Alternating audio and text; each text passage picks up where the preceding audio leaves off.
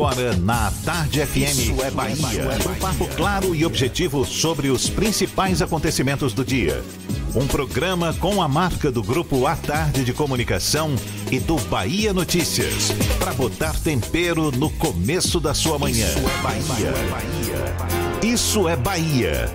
Apresentação: Jefferson Beltrão e Fernando Duarte. Isso é Bahia. Oferecimento: AutoSar de veículos, seminovos com IPVA 2020 grátis. Shopping Bela Vista, segundo piso. Reservato, pronto para morar na graça. 4020 3538. Escola SESI. Você constrói o seu mundo. Matrículas abertas. Ensino fundamental e médio. É para levar a loja inteira. Leva tudo, Ferreira Costa.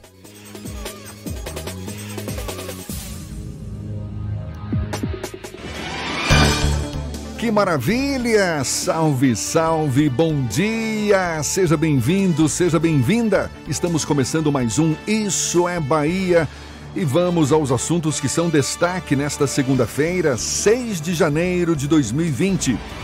Obras do BRT alteram itinerários de 22 linhas de ônibus em Salvador.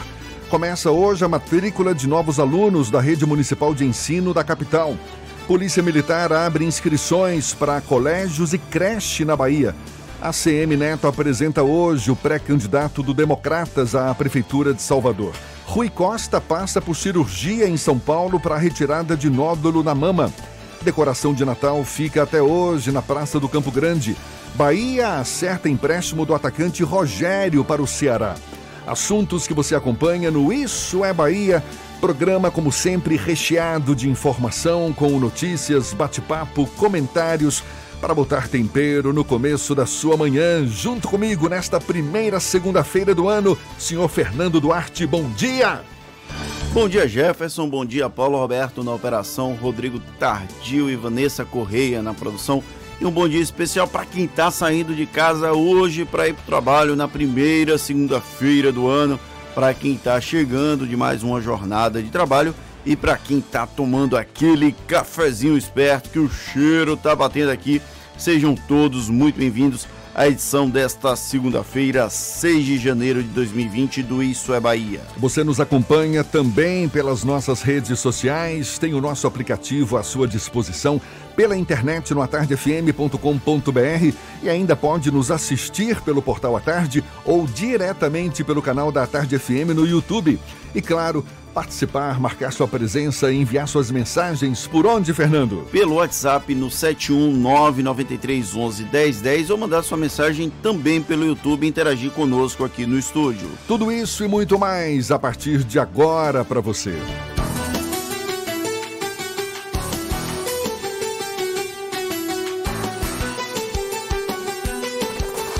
Isso é Bahia. Previsão do tempo. Previsão do tempo. Previsão do tempo. A segunda-feira amanheceu com o céu quase totalmente nublado. Tem sim algumas aberturas de sol, mas muitas nuvens. A temperatura neste comecinho de manhã, 26 graus. Vem chuva por aí. Walter Lima é quem tem as informações. Bom dia, Walter. Muito bom dia, Jefferson. Bom dia, galera do estúdio e a você com a gente desde cedo aqui na Tarde FM. Essa nossa segunda-feira será com muito sol, Jefferson. Algumas nuvens e não há previsão de chuva na capital baiana. A máxima, inclusive, deve alcançar a casa dos 32 graus em alguns pontos da cidade. Tanto que eu recomendo, quem vai trabalhar na rua, por favor, use roupas leves, água e protetor solar sem moderação. Em Camaçari, na região metropolitana, céu um pouco mais nublado e chuva apenas no início da tarde, com possibilidade de relâmpagos. Fique atento você que está aí na região. A máxima chega aos 31 graus. No Recôncavo, damos um bom dia a todos no município de Jaguaripe, nas localidades ali no entorno, onde só deve chover rapidamente à tarde. Nos demais períodos do dia, sol com nuvens e a máxima não passa dos 30 graus. Sabia que a Cielo tem uma loja pertinho de você? Descubra a sua em cielo.com.br. Fale com nossos consultores e saia vendendo. Cielo, com você na luta de todo dia. É contigo, Jefferson. Valeu, Walter. Obrigado aqui na Tarde FM 7 e 5. Isso é Bahia. O prefeito ACM Neto, que também é o presidente nacional do Democratas, apresenta hoje o pré-candidato do partido à Prefeitura de Salvador nas eleições deste ano. O evento, marcado para as 9 horas no Hotel Fiesta, no Itaigara, deve confirmar o nome do vice-prefeito Bruno Reis como candidato da legenda para a disputa que irá eleger o sucessor de ACM Neto. A apresentação do pré-candidato do DEM à Prefeitura de Salvador deve também servir de teste de fidelidade ao grupo de ACM Neto. O assunto é tema do comentário político de Fernando Duarte. Isso é Bahia. Política. A Tarde FM. Pois é, Jefferson. O prefeito ACM Neto anuncia nesta segunda, logo mais às nove da manhã, chancela a candidatura do vice Bruno Reis para sucedê-lo em 2021. É uma antecipação ao calendário regular, mas se trata de uma estratégia para consolidar o nome do apadrinhado político dele. O anúncio em si não traz qualquer novidade à mobilização observada nos últimos três anos, mas será marcado pela tentativa de mostrar uma força política típica de convenções. E o que poderia ser feito por uma coletiva simples também será um teste para medir a fidelidade e o alinhamento dos aliados que orbitam em torno do grupo do prefeito. Como o campo da especulação já eliminou o fator surpresa em torno de Bruno Reis, a Semineto precisaria criar as circunstâncias ideais para lançar seu candidato sem estar associada a um evento oficial da prefeitura.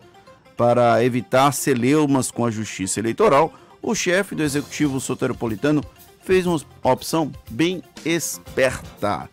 Deixou para um ato estritamente político a apresentação do vice, com data e hora marcadas, evitando, por exemplo, criar ciúmes por divulgar em momentos distintos para diferentes aliados. É um esforço relevante para minimizar os impactos negativos de ter imposto uma vontade, ainda que haja méritos na estratégia de Bruno Reis para se viabilizar saindo alguns meses à frente do grupo adversário, o governador Rui Costa ainda não definiu como deve participar do pleito. A Semineto dá espaço para que o vice-prefeito avance nas conversas e negociações com os partidos do entorno. Já avalizado como candidato, Bruno ganha um peso maior para avançar nos diálogos para a construção da chapa majoritária e também do arranjo para arrumar as candidaturas a vereador algo que ele já faz há pelo menos duas eleições aqui na capital baiana. Para além dessa estratégia de dar um passo à frente dos opositores, o ato de hoje será uma prova para verificar quem está disposto a ser aliado de primeira hora do candidato do grupo de ACM Neto. Isso pode contar para a escolha de quem vai ser para o posto de vice, quem vai para o posto de vice, para repartir espaços políticos no futuro, ou simplesmente para verificar se o aliado A ou B está disposto a fazer concessões. E definitivamente o prefeito de Salvador não pensa apenas em 2020. Baixar a guarda para Semineto agora pode significar um acordo de fidelidade para pleitos futuros.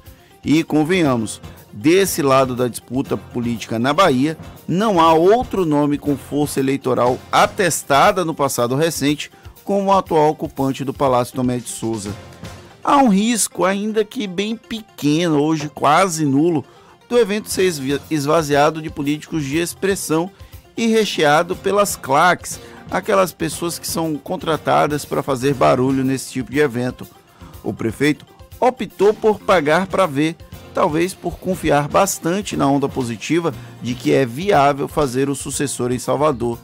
Sem um adversário competitivo, o nome de Bruno Reis tenta se consolidar como o protagonista do processo eleitoral da capital baiana, sem muito esforço. Porém, tal condição transfere a obrigação de ganhar para ele.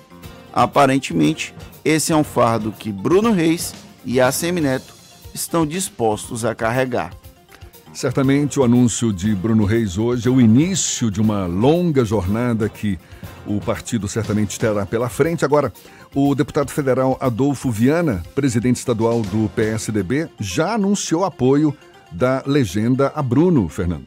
O PSDB já anunciou o apoio e o bloquinho formado por MDB, Solidariedade, PSC e PTB Ontem à noite aconteceu o recuo. O presidente da Câmara de Vereadores Salvador, Geraldo Júnior, retirou a candidatura e anunciou apoio também ao vice-prefeito Bruno Reis. Então, uma, uma, parte expressiva dos partidos do entorno do grupo de Assemineto já anteciparam o processo político e devem se colocar como uma base para que Bruno Reis se consolide como candidato desse grupo. Ainda não se manifestaram oficialmente partidos como o PRB, por exemplo. Mas PRB não, é Republicanos. Eles trocaram de nome recentemente, então ainda está difícil de recordar isso. Mas muito provavelmente o PRB vai seguir esse caminho. E aí outros partidos que têm uma certa relevância, o Cidadania, por exemplo, que é o antigo PPS, também já anunciou o apoio ao candidato de ACM Neto. Como ainda não tinha sido oficializado, que é Bruno Reis, eles não apresentaram a, o apoio a Bruno Reis, botaram como candidato de Assemineto. Então, o grupo de partidos que já está com a Semineto muito provavelmente vai, vai se consolidar com uma candidatura única em torno de Bruno Reis. Ainda tem o fator Léo Prates, que é o possível candidato do PDT, que ainda vai demorar um pouco, essa batata ainda vai cozinhar um pouco nesse grupo político, mas muito provavelmente o PDT também vai acabar apoiando Bruno Reis em algum momento desse processo eleitoral. É exatamente o que se espera a partir de agora, a partir desse início de 2020, que as articulações políticas, os nomes em busca desse lugar tão desejado no Palácio Tomé de Souza, comece, começam, né? Começam a ser definidos. Muito bem, agora são 7 e 12. A partir desta segunda-feira, o itinerário de 22 linhas de ônibus do daqui, da capital baiana, estão modificadas para viabilizar o avanço das obras do BRT na capital. Segundo a prefeitura, as linhas afetadas pela mudança são as que circulam pelo corredor exclusivo da ligação Iguatemi Paralela. Com a interdição para as obras, todas as linhas vão fazer paradas no ponto do Detran, sentido Iguatemi. O fechamento da pista é para a conclusão da implantação de um viaduto que vai ligar o BRT ao, ao metrô, entre a Praça Newton Rick até as proximidades da estação do metrô da rodoviária. E a decoração natalina montada na Praça do Campo Grande vai ficar no local somente até hoje, então é a última oportunidade, pois, como tradição, a decoração de Natal é retirada, é removida no dia de Reis. Além da praça, na praça o público pode visitar o Globo de Neve, a Vila Natalina com a Casa do Papai Noel e com 18 barraquinhas de artesanato, artigos religiosos e gastronomia, além da árvore central de luzes dançantes em LED e a Catedral de Luz e Som. A entrada é gratuita, eu passei por lá na véspera de Natal e realmente está muito bonito o Campo Grande. Olha, segunda-feira, muita gente com a esperança renovada, gente que está em busca de uma vaga de emprego. A gente dá essa força, isso porque o SIM divulgou novas vagas para Salvador, SIM, Serviço Municipal de Intermediação de Mão de Obra. Vagas, por exemplo, para. Deixa eu ver aqui. Vagas para supervisor de telemarketing, cuidador de idosos, empacotador, encarregado de limpeza hospitalar e assistente financeiro. Os interessados devem ir à sede do SIM no comércio, ali na rua Miguel Calmon, no edifício Ouro Preto, ou também no posto do SIM que funciona na Boca do Rio. Pode procurar também as prefeituras bairro. E atenção você, aluno novo da rede municipal de ensino daqui de Salvador. As matrículas para este ano começam hoje e seguem até o dia 10 de janeiro. Para fazer a matrícula, o estudante maior de 18 anos ou o responsável deve ir a qualquer instituição de ensino da rede municipal das 8 da manhã às 5 da tarde, com identidade, CPF, comprovante de residência, cartão de saúde e duas fotos 3x4, além do histórico escolar. Agora são 7h14 na Tarde FM.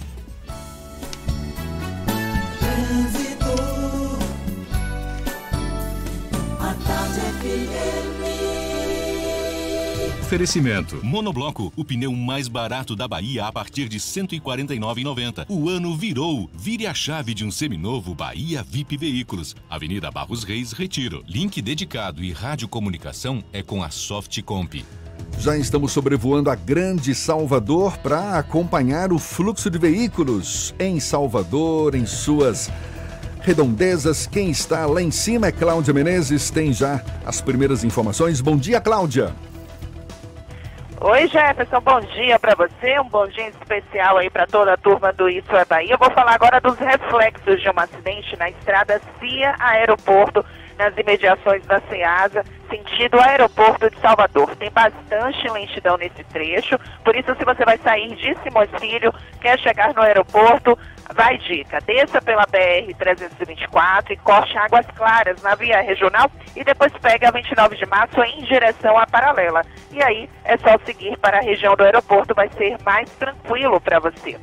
Alarme monitorado Verisuri, solução ideal em segurança para sua casa ou comércio. Instalação rápida e simples, sem fios e sem obras. Acesse verisuri.com.br e contrate. Volto com você, Jefferson. Valeu, Cláudia. Tarde FM de carona com quem ouve e gosta. Em instantes, Polícia Militar abre inscrições para colégios e creche na Bahia. São 7 e 16 na Tarde FM. Você está ouvindo Isso é Bahia. Se o corpo é magro, se o músculo é fraco, o que a gente quer? Saúde! Porque a gente quer? Saúde! Coba Vital, presente no dia a dia. Coba Vital, pra toda a sua família, pra melhorar Coba Vital. Coba Vital é um estimulante de apetite para crianças e adultos que desejam crescer e ter o peso adequado. Coba Vital, para aumentar a fome de saúde. Coba Vital é um medicamento. Seu uso pode trazer riscos. Procure um médico farmacêutico. Leia a bula. Colégio Nossa Senhora da Conceição Integral, ambiente acolhedor preparado com todo amor e carinho. Temos atividades como música, esportes, inglês, clubinho de Maria Emília, horta escolar, além de oficinas de culinária e yoga. Servimos três refeições por dia com alimentos saudáveis e orgânicos. A grande vantagem é a tranquilidade de estar em um ambiente seguro, confiável, regado de alegria e amizade, em que as famílias terão a certeza de que seus filhos estarão bem assistidos. Colégio Nossa Senhora da Conceição, da educação infantil ao ensino médio e tempo integral. Escolha transformar o mundo. Matrículas abertas. Acesse cnscsalvador.com.br ou ligue 3028 7500. 3028 7500. Monobloco, o pneu mais barato da Bahia. 0800 111 70 80 e a hora certa. A tarde FM 7 e 18. Você sabia que na Monobloco os pneus velhos deixados pelos clientes podem virar chachim, cadeira e até asfalto? E que a Monobloco apoia o esporte amador e a cultura? E que também na Monobloco uma parte do lucro do serviço do seu carro você pode direcionar para algumas instituições beneficentes? Não sabia? Então se ligue. Monobloco faz tudo de mecânica e tem o pneu mais barato da Bahia. Água de Meninos, Lauro de Freitas e Abrantes. 0800 111 7080. Voltamos a apresentar Isso é Bahia. Um papo claro e objetivo sobre os acontecimentos mais importantes do dia. Agora são 7 e 18 temos notícias que chegam da redação do portal Bahia Notícias. Lucas Arrasa Postos. Bom dia, Lucas. Bom dia, Jefferson. O PT decide hoje quais pré-candidaturas vão disputar a indicação do partido para as eleições da Prefeitura de Salvador em 2020. No entanto, o calendário eleitoral da legenda pode ser postergado, isso porque se apresentaram mais dois nomes na disputa pela pré-candidatura na capital, o da secretária de Estado Fábia Reis e da Major Denise Santiago.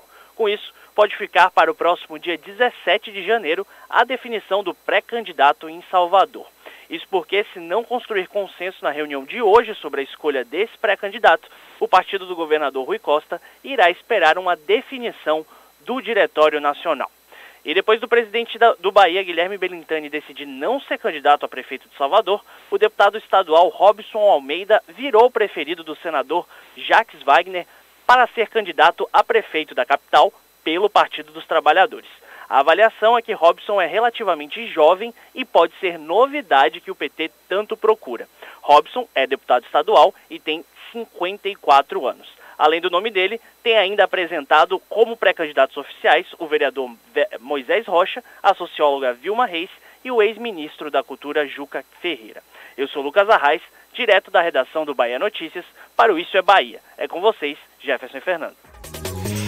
Valeu, Lucas. Agora 7h20 e olhe, pelo terceiro ano seguido, as instituições financeiras iniciam o mês de janeiro otimistas em relação à economia brasileira, com estimativas de que o PIB, Produto Interno Bruto, a soma de todas as riquezas e serviços produzidos no país, avance pelo menos 2% agora em 2020. Em 2018 e 2019, analistas de mercado trabalhavam com números parecidos, mas as expectativas caíram por terra ainda no primeiro semestre. E 2020? Pode ser diferente? Quem conversa sobre o assunto com a gente é o professor de Economia e Finanças Antônio Carvalho, nosso convidado aqui no Issa Bahia. Seja bem-vindo. Bom dia, professor. Bom dia, Jefferson. Bom dia, ouvintes do Isso é Bahia. Parabéns pelo programa. A audiência está crescendo aí, percebi. E as pessoas estão falando muito bem do programa. Ah, parabéns à emissora, parabéns a vocês. Fernando, bom dia. Muito obrigado. Quais são os sinais de que este ano a economia pode, de fato, ter um desempenho melhor do que nesses últimos dois anos? 2019 foi um ano conturbado em termos de desempenho da economia muito em função das questões políticas né, que assolaram o nosso país. Mas ainda assim, é, vindo de uma trajetória de crise né, que se alongou aí por mais de seis anos, uma crise grave, iniciada internacionalmente e depois agravada internamente na nossa economia doméstica por questões de decisões políticas tomadas aí ao longo dos dos últimos governos. É, mas 2019 apontou aí no seu final alguns sinais de recuperação da economia que tem animado, inclusive, eu tive eu, analisando alguns dados ontem e ainda parcial, mas o, o, a CNI tem divulgado aí alguns sinais bacanas né, de recuperação da confiança do empresariado brasileiro na economia. Mas exis, existia esse sentimento também no início de 2019. Sim. Só que depois os, os indicadores econômicos acabaram sendo revistos, tudo para baixo, ou seja, esse crescimento esperado no ano passado acabou não acontecendo. Existe essa possibilidade de frustração também agora no começo de 2020?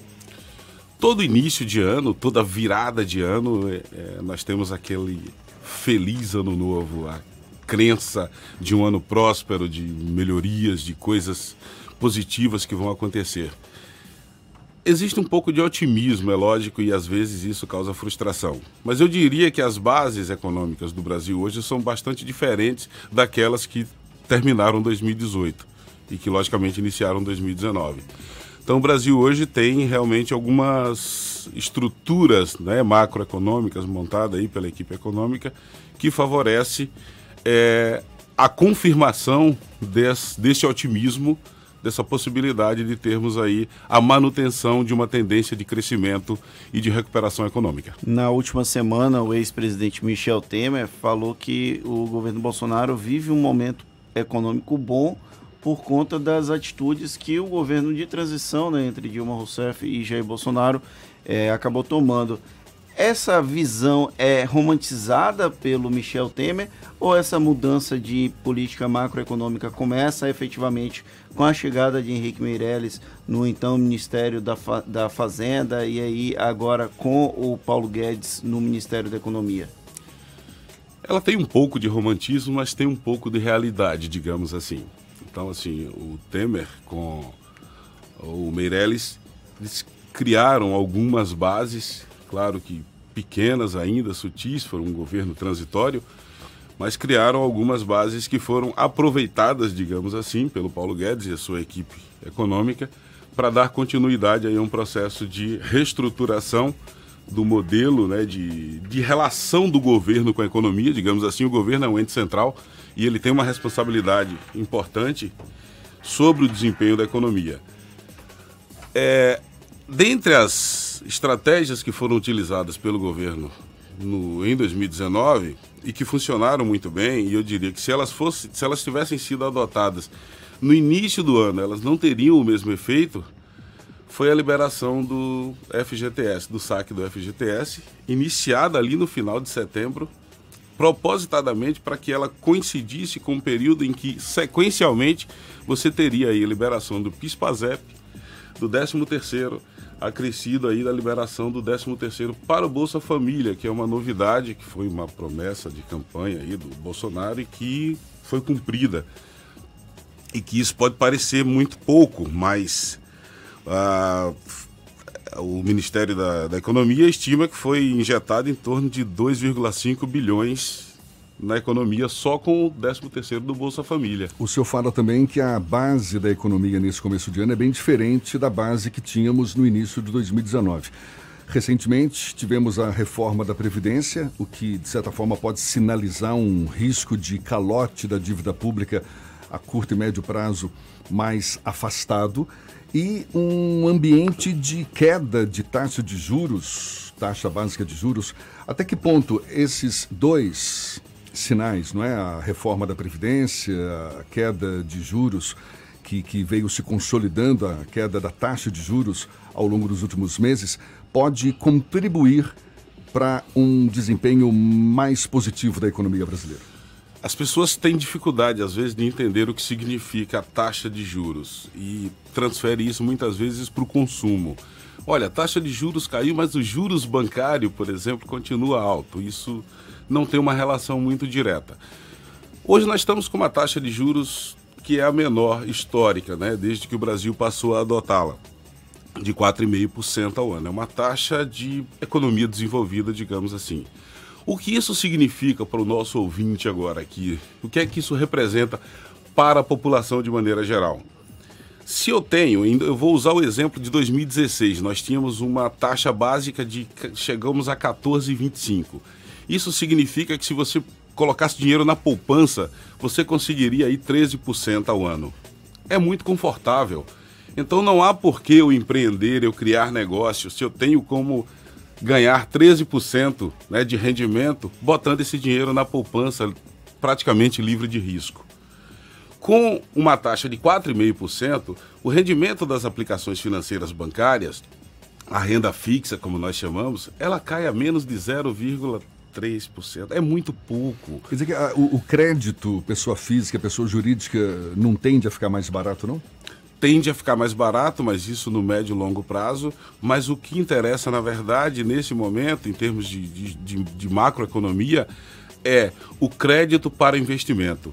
Então o dinheiro fica mais barato. Então, se hoje você vai tomar um, um empréstimo para financiamento, para constituição de negócios, para investimento, esse dinheiro fica mais barato. Então significa que há um estímulo para a criação de negócios e não a aplicação do dinheiro, a paralisação do dinheiro em aplicação financeira bancária.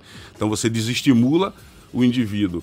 Ah, ao invés de botar o dinheiro no banco e ficar esperando o rendimento, e isso gerou o enriquecimento das instituições financeiras que a gente tanto reclama no Brasil, é ele vai buscar outras alternativas, tem que diversificar, tem que buscar outras alternativas para ganhar dinheiro. E isso significa muitas vezes buscar aplicação na bolsa, que de certa forma ele está investindo em empresas, ou abrir o próprio negócio, ou investir no próprio negócio, para que isso possa gerar renda.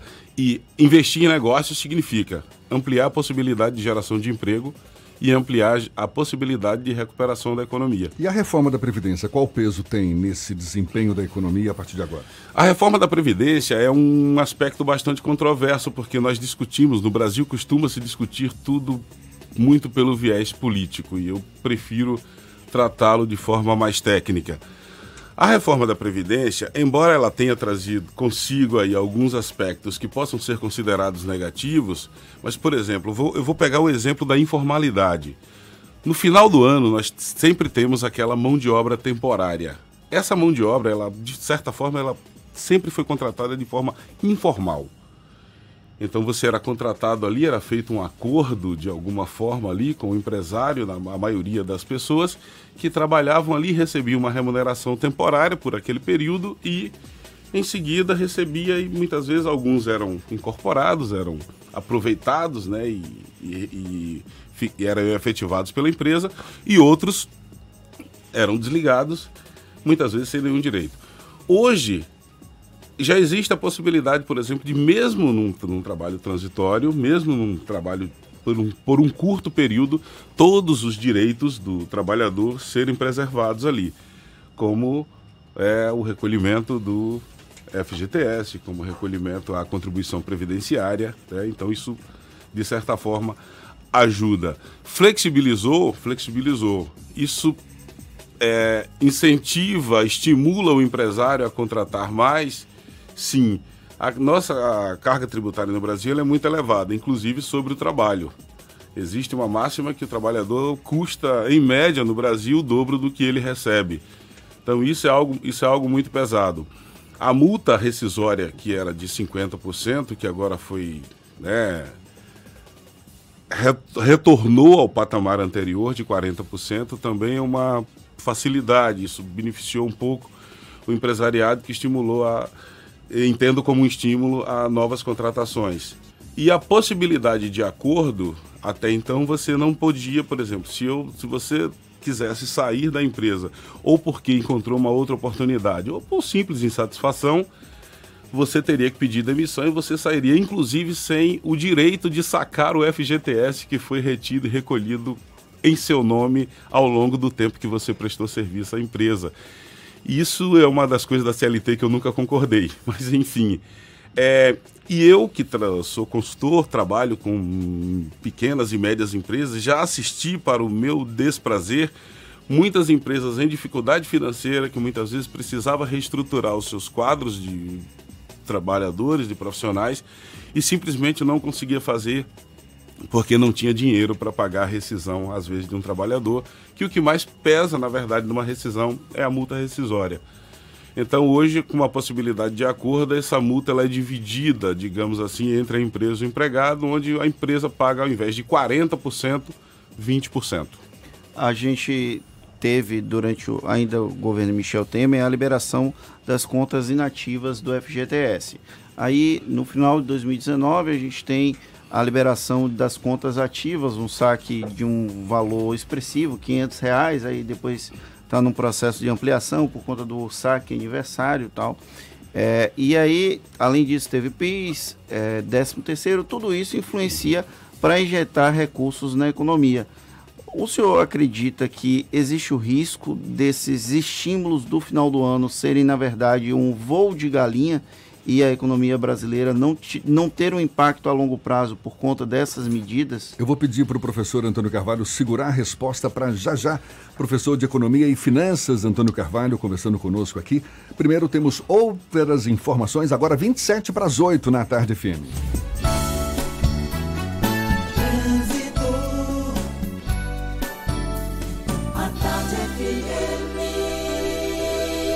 Oferecimento. Monobloco, o pneu mais barato da Bahia a partir de R$ 149,90. O ano virou. Vire a chave de um seminovo Bahia VIP Veículos. Avenida Barros Reis, Retiro. Link dedicado e radiocomunicação é com a Softcomp.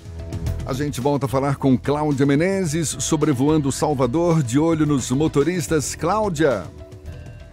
Oi, Jefferson, de olho mesmo, viu? Porque a região da rodoviária está com tráfego bem carregado nesse momento, tem lentidão no acesso ao terminal e reflete também no viaduto dos rodoviários, né? Se você está na paralela, quer chegar na região central da capital, depois desse ponto da rodoviária, o trânsito segue mais tranquilo na CM Detran em direção à rótula do Abacaxi. Mas você pode cortar para a orla da cidade também, viu? Se o seu destino for o Rio Vermelho, por exemplo, ou Campo Grande, ou outras regiões aí de Salvador.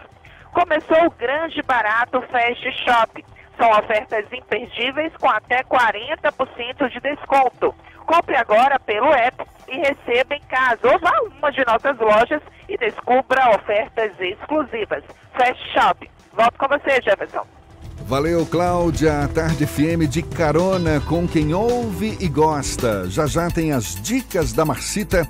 E a gente retoma também o papo com o professor de Economia e Finanças, Antônio Carvalho, sobre o que podemos esperar da economia brasileira neste ano de 2020. Agora, 25 para as 8 na Tarde FM. Você está ouvindo Isso é Bahia.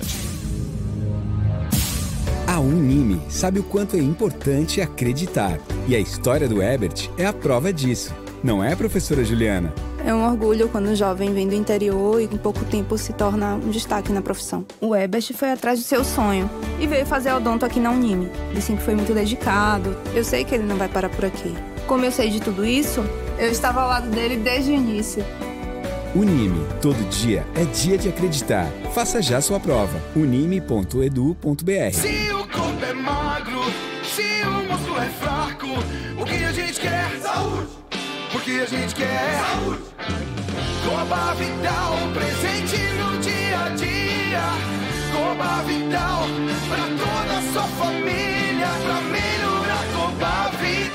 Coba Vital é um estimulante de apetite para crianças e adultos que desejam crescer e ter o peso adequado. Coba Vital, para aumentar a fome de saúde. Coba Vital é um medicamento. Seu uso pode trazer riscos. Procure o um médico farmacêutico. Leia a bula. Você sabia que na Monobloco os pneus velhos deixados pelos clientes podem virar chachim, cadeira e até asfalto? E que a Monobloco apoia o esporte amador e a cultura? E que também na Monobloco uma parte do lucro do serviço do seu carro você pode direcionar para algumas instituições beneficentes? Não sabia? Então se ligue. Monobloco faz tudo de mecânica e tem o pneu mais barato da Bahia. Água de Meninos, Lauro de Freitas e Abrantes. 0800 111 7080. Voltamos a apresentar Isso é Bahia. Um papo claro e objetivo sobre os acontecimentos mais importantes do dia. Agora são 7h36 e temos notícias também da redação do Portal à Tarde. Thaís Seixas, bom dia, Thaís. Oi, Jefferson, bom dia. Bom dia, Fernando, e a você que acompanha o Isso é Bahia aqui na Tarde FM. Olha só, a Assembleia Legislativa da Bahia começa hoje a discussão sobre a proposta de emenda à Constituição que modifica as regras da Previdência Social dos servidores públicos civis do Estado. A PEC número 158 foi enviada à casa pelo Poder Executivo. As atividades do, do Legislativo retornam normalmente hoje sem aplicação do regime de expediente, conhecido como turnão.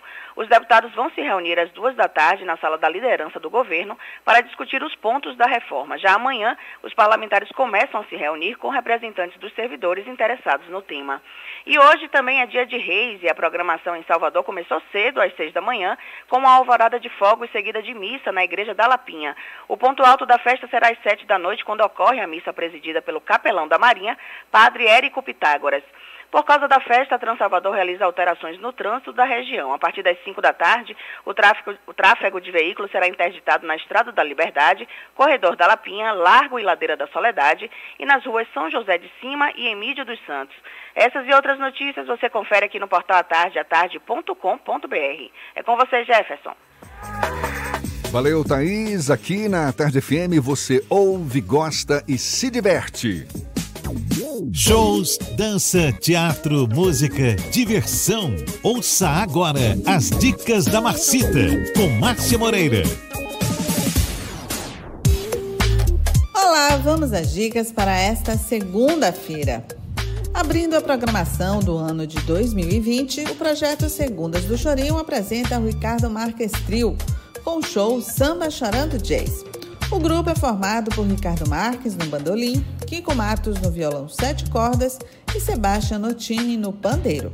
No repertório, clássicos do choro e da música brasileira. Hoje, às 8 da noite, na varanda do SESI Rio Vermelho, cover de 20 reais. Nesta terça-feira, acontece um encontro para discutir os rumos da percussão. É o Bahia Percussion Camp, passado, presente e futuro da percussão na Bahia. O evento terá mesa redonda com participações de especialistas como o Mestre Jackson, Gole Guerreiro e Mário Pan, das 11 da manhã às 5 e meia da tarde no Largo Teresa Batista. O acesso é gratuito. E ainda para quem gosta de música instrumental, amanhã é dia de terça musical no Museu Geológico da Bahia, no Corredor da Vitória. A apresentação será da Camerata Quarteto Novo que integra o projeto Cameratas da Orquestra Sinfônica da Bahia. O grupo é composto pela flauta transversal de André Becker, o fagote de Ilza Cruz, o violoncelo de Djalma Nascimento e a viola de Margareta Citilova. A apresentação é gratuita às quatro e meia da tarde, mas os ingressos começam a ser retirados no local a partir das três e meia da tarde. Outras dicas você acompanha no meu Instagram, Dicas da Marcita. Beijos e boa diversão. Isso é Bahia. Apresentação: Jefferson Beltrão e Fernando Duarte. A Tarde FM. Quem ouve, gosta. 7h40, a gente segue juntos aqui na Tarde FM e retoma o papo agora com o professor de Economia e Finanças, Antônio Carvalho, nosso convidado Issa Bahia, falando sobre essa expectativa que existe nesse começo de ano por um crescimento, um desempenho melhor da economia brasileira. Ficou uma pergunta no ar, não foi, Fernando? Eu perguntei se existe o risco das medidas do final do ano de 2019 serem um voo de galinha e não terem um reflexo de médio e longo prazo na economia brasileira. Voo de galinha, excelente, Fernando. Veja bem, é, você comentou sobre a liberação do, né, do FGTS nativo pelo Michel Temer, né, já no, quase no final do seu governo, e as medidas que as semelhantes né, foram tomadas pela equipe econômica no, do atual governo, agora em 2019. Eu diria, Fernando, que queremos. É, a, economia, a economia é algo muito difícil de você fazer previsões. Por isso ela se torna tão confusa para aqueles que não vivem ou não estudam a economia. Porque ela está apoiada em um mobile que qualquer coisa que se mexe, às vezes, acaba é, mexendo com tudo, né? revirando, revirando todo o seu comportamento. Mas, do ponto de vista é, dos indicadores que o Brasil apresenta agora no final do ano, ainda temos números parciais, porque os números aí de dezembro, que fechou o último, último trimestre, ainda não foram divulgados. Mas nós temos uma leve recuperação da indústria aí, com mais ou menos 0,8%. É, o ICEI, que é o índice de confiança né, dos empresários, em 64,3%, isso é um dado da CNI do início de dezembro. Então esse índice, se ele é maior que 50, ele indica que há uma confiança do empresariado, principalmente da indústria, na economia. Se ele é menor que 50 é o inverso, exatamente. Uma recuperação do comércio, né, apontado aí, aí ainda do início de dezembro de 9,5%, o melhor desde 2014, né, o que o que está sendo divulgado. E assim, quando o comércio melhora, alguns economistas preferem dizer que o comércio é o termômetro da economia. É porque é a parte que toca o consumidor final. A indústria ela tem uma resposta um pouco mais lenta. Mas lembramos que o que o comércio vende é o que a indústria e que o agronegócio produz, é o que a agropecuária produz. Então, se você tem aumento das vendas no comércio, você vai ter uma requisição, uma, né, uma demanda é uma de maior de cadeia, de maior né? produção, uma rea, é uma reação em cadeia, é uma relação de cadeia produtiva. E é, se nós acreditamos, eu particularmente acredito numa recuperação, talvez não com o otimismo que nós gostaríamos, mas é, nós temos bases um pouco melhores. Nós tivemos queda no desemprego, ainda pequena, ainda sutil, é, quase algo em torno aí de 900 mil empregos, né? Os números estão sendo ajustados agora com o final do ano, mas ainda temos 12 milhões de desempregados nesse país e isso é algo muito sério. Mas o que se espera é que o ciclo básico da economia, mais consumo gera mais emprego, mais emprego gera mais consumo, mais consumo vai demandar mais produto, que vai demandar mais produção, seja né, na agropecuária, seja na indústria. E isso certamente vai resultar em mais postos de trabalho. Então, esse mais consumo não está diretamente ligado a, a, a, essa diminuição da taxa de juros, porque há quem diga que a diminuição da taxa básica de juros, a gente está no nível mais baixo, não é? Sim. O senhor mesmo destacou agora há pouco. Isso teria dois efeitos. O primeiro é sobre o consumo, ou seja, as pessoas ficariam mais propensas a consumir, principalmente no presente, ou seja, sem a necessidade de poupar para consumir no futuro. Com o aquecimento do consumo, as empresas acabam produzindo mais, ou seja, provocando um crescimento da economia. E um outro efeito sobre os investimentos das empresas, ou seja, com a queda de juros, o custo de capital das empresas acabaria diminuindo, o que estimularia o aumento do investimento, o que também acabaria provocando impactos positivos sobre o PIB. Tem lógica esse raciocínio? Tem. É, na verdade, é um desestímulo à poupança, né? Aquele, a, a aplicação financeira, não a poupança em essência. Guardar dinheiro, abrir mão de um consumo para exercê-lo de uma forma mais qualificada no futuro. Mas a aplicação financeira bancária, a renda fixa. Então, aplicar em poupança, em aplicações financeiras bancárias, hoje está completamente desinteressante. Os rendimentos são muito baixos.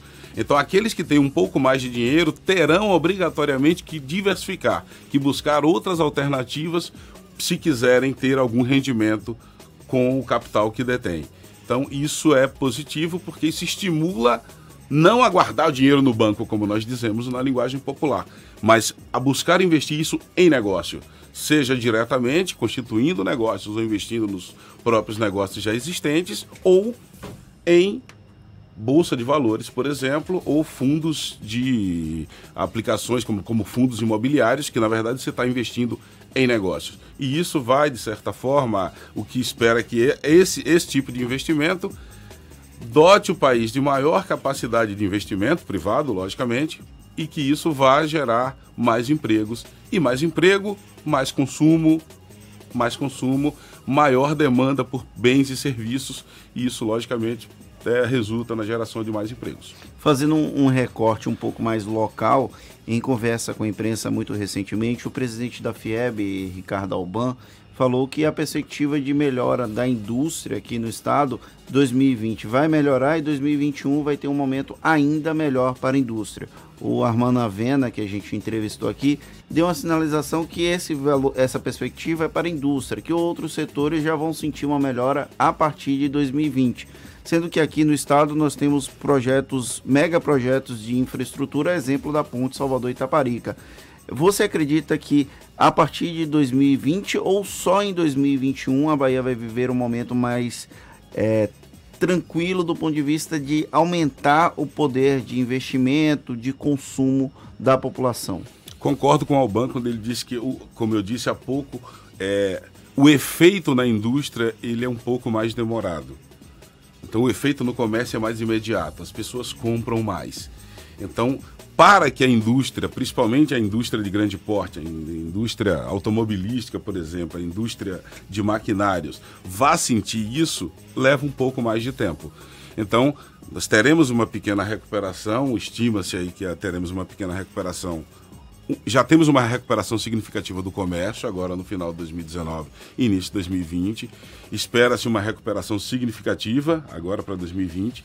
Para a indústria, uma recuperação ainda né, pequena, mas para 2021 certamente se mantido este curso. Eu digo se mantido porque, como eu disse há pouco, a economia é um mobile e muitas vezes algo que acontece fora do país acaba afetando a nossa economia a exemplo do preço da carne, que eu não sei se vocês iriam perguntar, mas eu já estou adiantando, nós tivemos agora um aumento do preço da carne, que para os brasileiros é muito ruim, mas eu julgo como a, o efeito foi ruim, mas a causa é boa.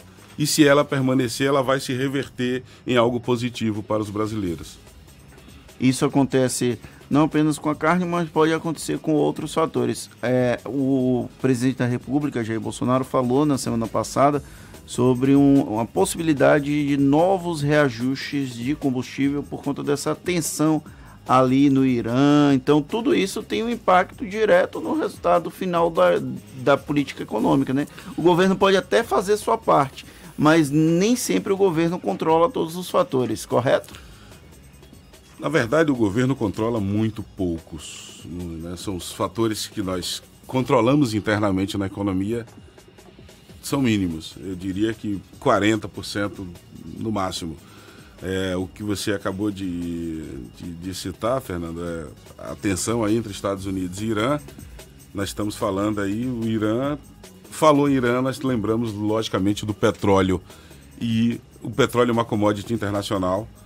E o Brasil é um grande produtor e um grande trader, né? um, grande comercial, um grande comerciante de petróleo.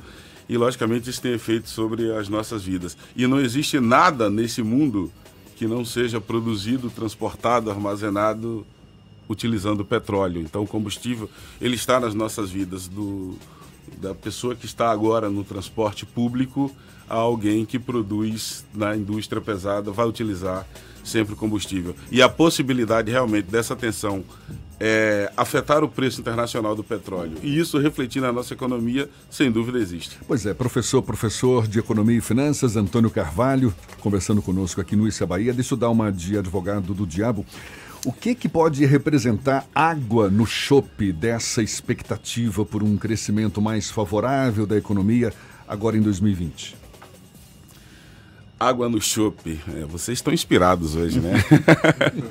então, é, acho que a, a, a primeira gota d'água que nós, ou, ou o primeiro balde d'água, pode ser essa tensão entre Estados Unidos e Irã com relação ao petróleo. Existe uma questão aí que não é muito bem resolvida entre Estados Unidos e China. Então ali, em alguns momentos parece haver um acordo, em outro momento não. O Trump não é uma figura muito confiável no que se refere né, ao estabelecimento de relações. É, e a China hoje representa, sem dúvida nenhuma, o maior comprador do Brasil em, em, vários setores, a exemplo da carne. Então, nós tivemos um aumento aí de, de 17% do preço médio da carne, em função do aumento, de um aumento considerável, né, de mais de 40% das importações da China no Brasil. Isso é ruim porque o preço do, do, da carne aumentou, então esse é um exemplo. Assim, um, alguma coisa mudou no cenário internacional, por exemplo, o preço da carne. A carne aumentou. Aumentou por quê? Porque o produtor brasileiro, porque o frigorífico brasileiro, o produtor de né, beneficiador de, de carne, ele viu na China a oportunidade de vender a um preço maior. Logicamente, ele abriu mão de vender para o mercado interno para vender para o mercado externo, para exportar.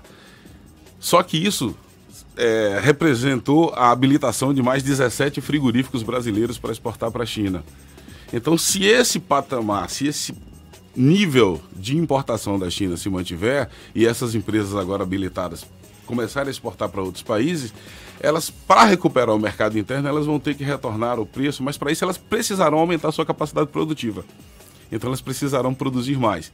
E produzir mais significa ou usar melhor as plantas atuais, a capacidade é, de, de produção atual, ou criar novas plantas, criar novas matrizes. Isso significa que o produtor vai ter que produzir mais lá na ponta. Mas, respondendo à tua pergunta, o que é que pode botar água no chope na nossa estimativa? Quase tudo. Basta mudar alguma coisa no é. cenário internacional. E também eu diria que a política interna também não é boa. Não, e é verdade, porque está é. tudo interligado, não é? Está tudo interligado. Dizer, qualquer pecinha que se move do lado de lá do planeta tem reflexos aqui. Professor de Economia e Finanças, Antônio Carvalho, muito obrigado. Tá aí, traçando esse prognóstico, essa expectativa favorável, mas que não tiremos os pés do chão ao longo aí de 2020 para que de fato essa nossa economia deslanche, pelo menos é o que a gente espera certamente. Muito obrigado pelos seus esclarecimentos e um bom dia, professor. Bom dia, eu que agradeço e estou à disposição. É, parabéns mais uma vez pelo programa. Amigos ouvintes, um bom dia para vocês e um bom 2020 que Deus nos abençoe. Tá, muito obrigado. Agora são sete para as oito na Tarde FM. Isso é Bahia. Economia. A Tarde FM. Bom dia, Jefferson. Bom dia, Fernando. Bom dia, ouvintes da Rádio A Tarde FM. Na semana passada, o mercado foi marcado por mais otimismo e o Ibovespa voltou a fechar em alta, agora de 1% a 118 mil pontos. Já o dólar permaneceu estável a R$ 4,06. Destaque de alta ficaram com as ações da Cirela, que subiram quase 10%, com otimismo do setor imobiliário, que deve ter uma performance muito boa após a queda da taxa de juros do país. Na ponta contrária, tivemos como destaque de queda as ações da Estácio, que caíram 6%, com realização de lucro após semanas de alta. Para essa semana no Brasil, o destaque será a produção industrial brasileira de novembro, o IPCA de dezembro e a sinalização da política monetária, onde nós deveremos ter uma sinalização se o Brasil deve ou não continuar a queda da taxa de juros básica do país. Porém, o destaque fica no campo externo, onde nós deveremos ter mais notícias sobre duas situações importantes. Primeiro, a negociação sobre a guerra tarifária entre os Estados Unidos e China e o desenrolar do possível conflito militar entre Estados Unidos e Irã. A todos, boa semana, bons negócios. Meu nome é André Luz, meu sócio da BP Investimentos. Isso é Bahia. A Tarde FM. Quem ouve, gosta. Agora são 7h55. O governador Rui Costa passou por uma cirurgia em São Paulo para a retirada de um nódulo na mama, Fernando. Isso mesmo, o governador Rui Costa passou por essa pequena cirurgia no Hospital Sírio-Libanês em São Paulo, segundo informações da assessoria do governo. Rui realizou a retirada de um nódulo mamário e ginecomastia, que é um aumento benigno, porém doloroso da glândula mamária identificados ainda durante uma investigação em dezembro do ano passado. A gente até noticiou aqui, Rui fez uma, um check-up no hospital aqui de Salvador. O procedimento ocorreu com normalidade e o governador segue internado sem previsão de alta. E a Polícia Militar abre hoje as inscrições para o processo seletivo de alunos na creche da PM Nossa Senhora das Graças e para as 15 unidades do Colégio da Polícia Militar na Bahia Inscrições, claro, para este ano de 2020. As inscrições podem ser feitas até sexta-feira. Ao todo, vão ser sorteadas mais de 3 mil vagas. Os interessados podem se inscrever pela internet no site da Polícia Militar. A seleção é feita por meio de sorteio eletrônico, que vai ser realizado no dia 13 deste mês, portanto, segunda-feira que vem, não é isso? dia 13, se não me engano, segunda-feira que vem, às 9 horas da manhã, no Instituto Anísio Teixeira, que fica no bairro de São Marcos, aqui em Salvador. Agora a gente vai para informações do trânsito com Cláudia Menezes. Bom dia, Cláudia.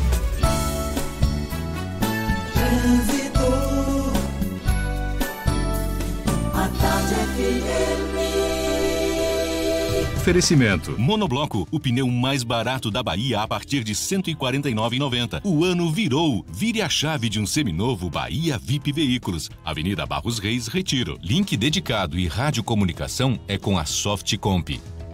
Cláudia Menezes atualizando as informações pra gente. Cláudia, Oi, Jefferson. Oi, Fernando. Bom dia para você, Fernando. Que honra minha ser chamada por você também. Olha, trânsito no entorno do Tique, do Tororó, bem tranquilo agora. Inclusive, é o melhor caminho para você que está saindo de Nazaré e quer chegar no Campo Grande. Evite a Joana Angélica, já carregada em alguns pontos. A gente acompanha também o movimento na região da rodoviária, está bastante carregado o trânsito por aqui. Final da paralela também, com lentidão. Por isso, se você vai sair de Itapuã, quer chegar no centro, já faz o caminho da orla da cidade, vai ser mais tranquilo para você. Consórcio de serviços, a Embracon tem viagens, procedimentos estéticos, decoração e muito mais. Temos diferentes planos para você. Faça uma simulação em embracon.com.br. Vai, Jefferson, com você. Valeu, Cláudia. Tarde FM de carona com quem ouve e gosta. A gente faz o intervalo e volta já já com mais notícias, mais comentários, mais bate-papo. E para toda a Bahia é um instante só. Dois para as oito na Tarde FM. Você está ouvindo Isso é Bahia. O vestibular de medicina da Unime está chegando. Vem fazer sua graduação em uma universidade que oferece apoio personalizado. E você ainda tem aula com médicos renomados, aprende em laboratórios super equipados e conta com clínica escola desde o início do curso. Formação de qualidade que ensina na prática para você se tornar o profissional que o mercado precisa. Inscreva-se com sua nota do Enem até 7 de fevereiro. unime.edu.br Unime. Todo dia é dia de acreditar. Exposição Hiperrealismo no Brasil do artista visual Giovanni Caramelo, único escultor hiperrealista brasileiro. Uma exposição inédita que traz 10 obras que reproduzem com impressionante precisão de detalhes figuras humanas altamente expressivas. De 20 de novembro a 26 de janeiro na Caixa Cultural Salvador, Rua Carlos Gomes 57 Centro, entrada franca. Classificação 14 anos. Realização Via Press Comunicação e Eventos. Informações 34214200. Patrocínio Caixa e Governo Federal. Se o corpo é magro, se o músculo é fraco, o que a gente quer? Saúde! Porque a gente quer saúde! Coba Vital, presente no dia a dia. Coba Vital, pra toda a sua família, pra melhorar Coba Vital. É um estimulante de apetite para crianças e adultos que desejam crescer e ter o peso adequado. Coba Vital, para aumentar a fome de saúde. Coba Vital é um medicamento. Seu uso pode trazer riscos. Procure um médico farmacêutico. Leia a bula.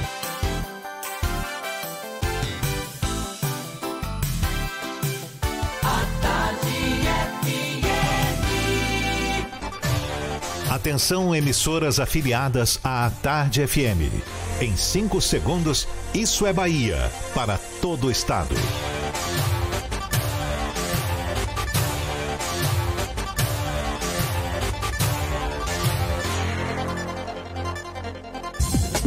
No ar, isso é Bahia. Informação com a marca do Grupo A Tarde e do Bahia Notícias.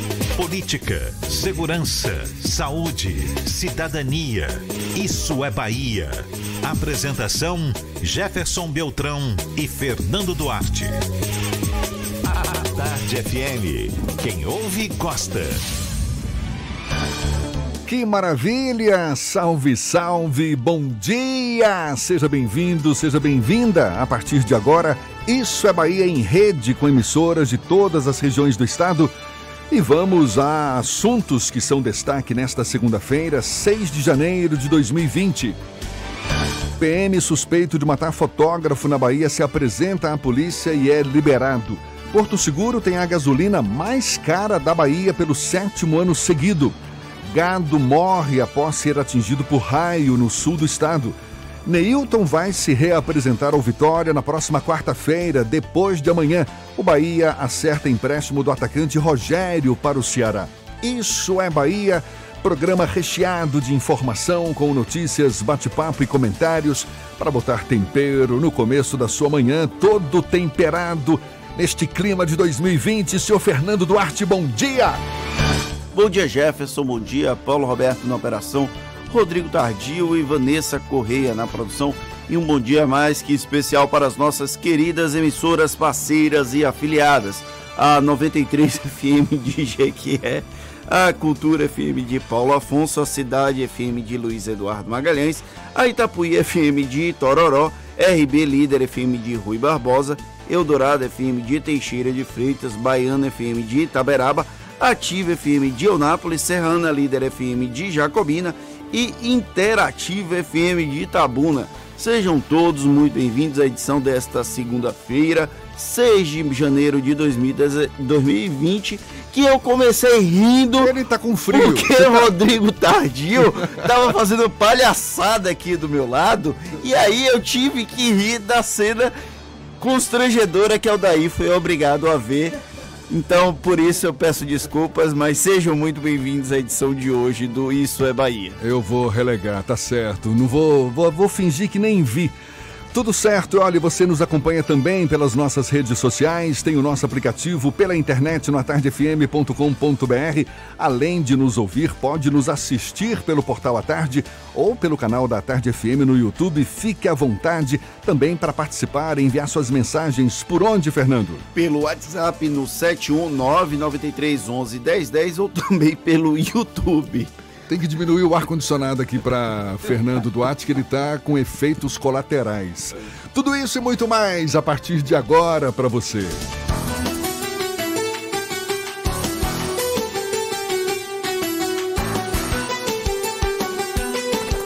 Isso é Bahia. Previsão do tempo.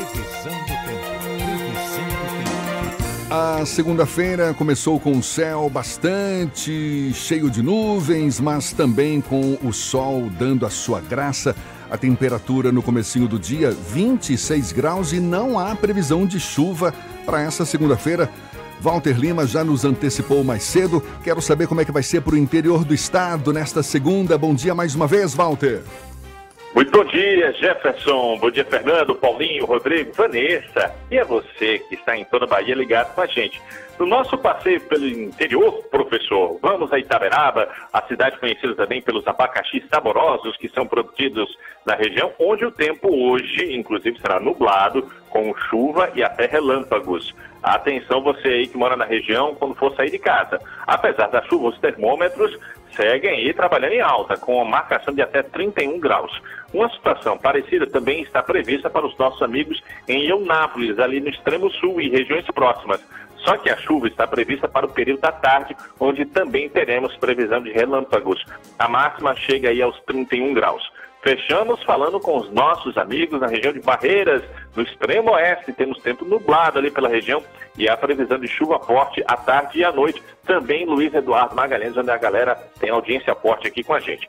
Possibilidade de alagamentos, viu, pessoal? Fiquem espertos. Máxima não passa dos 29 graus. Começou o grande barato Fast Shop. São ofertas imperdíveis com até 40% de desconto. Compre agora pelo app e receba em casa ou vá a uma de nossas lojas e descubra ofertas exclusivas. Fast Shop. É contigo, professor. Valeu, Walter. Agora 8 e 5 na Tarde FM.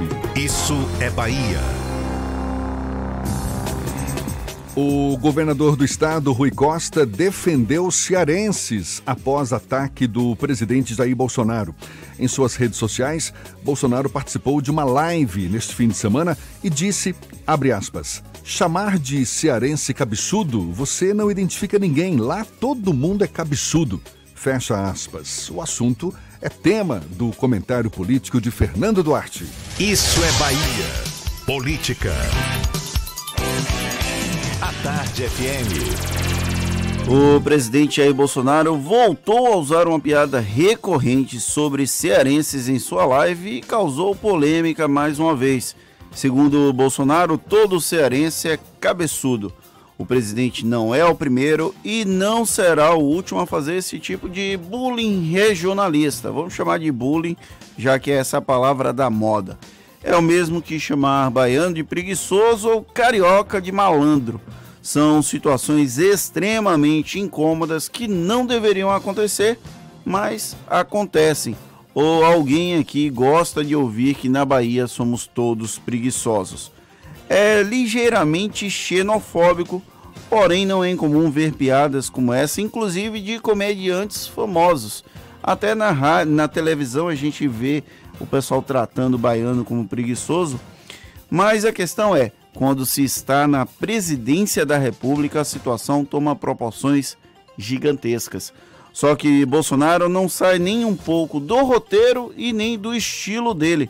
Foi assim que ele chegou na presidência da República e é assim que ele deve permanecer.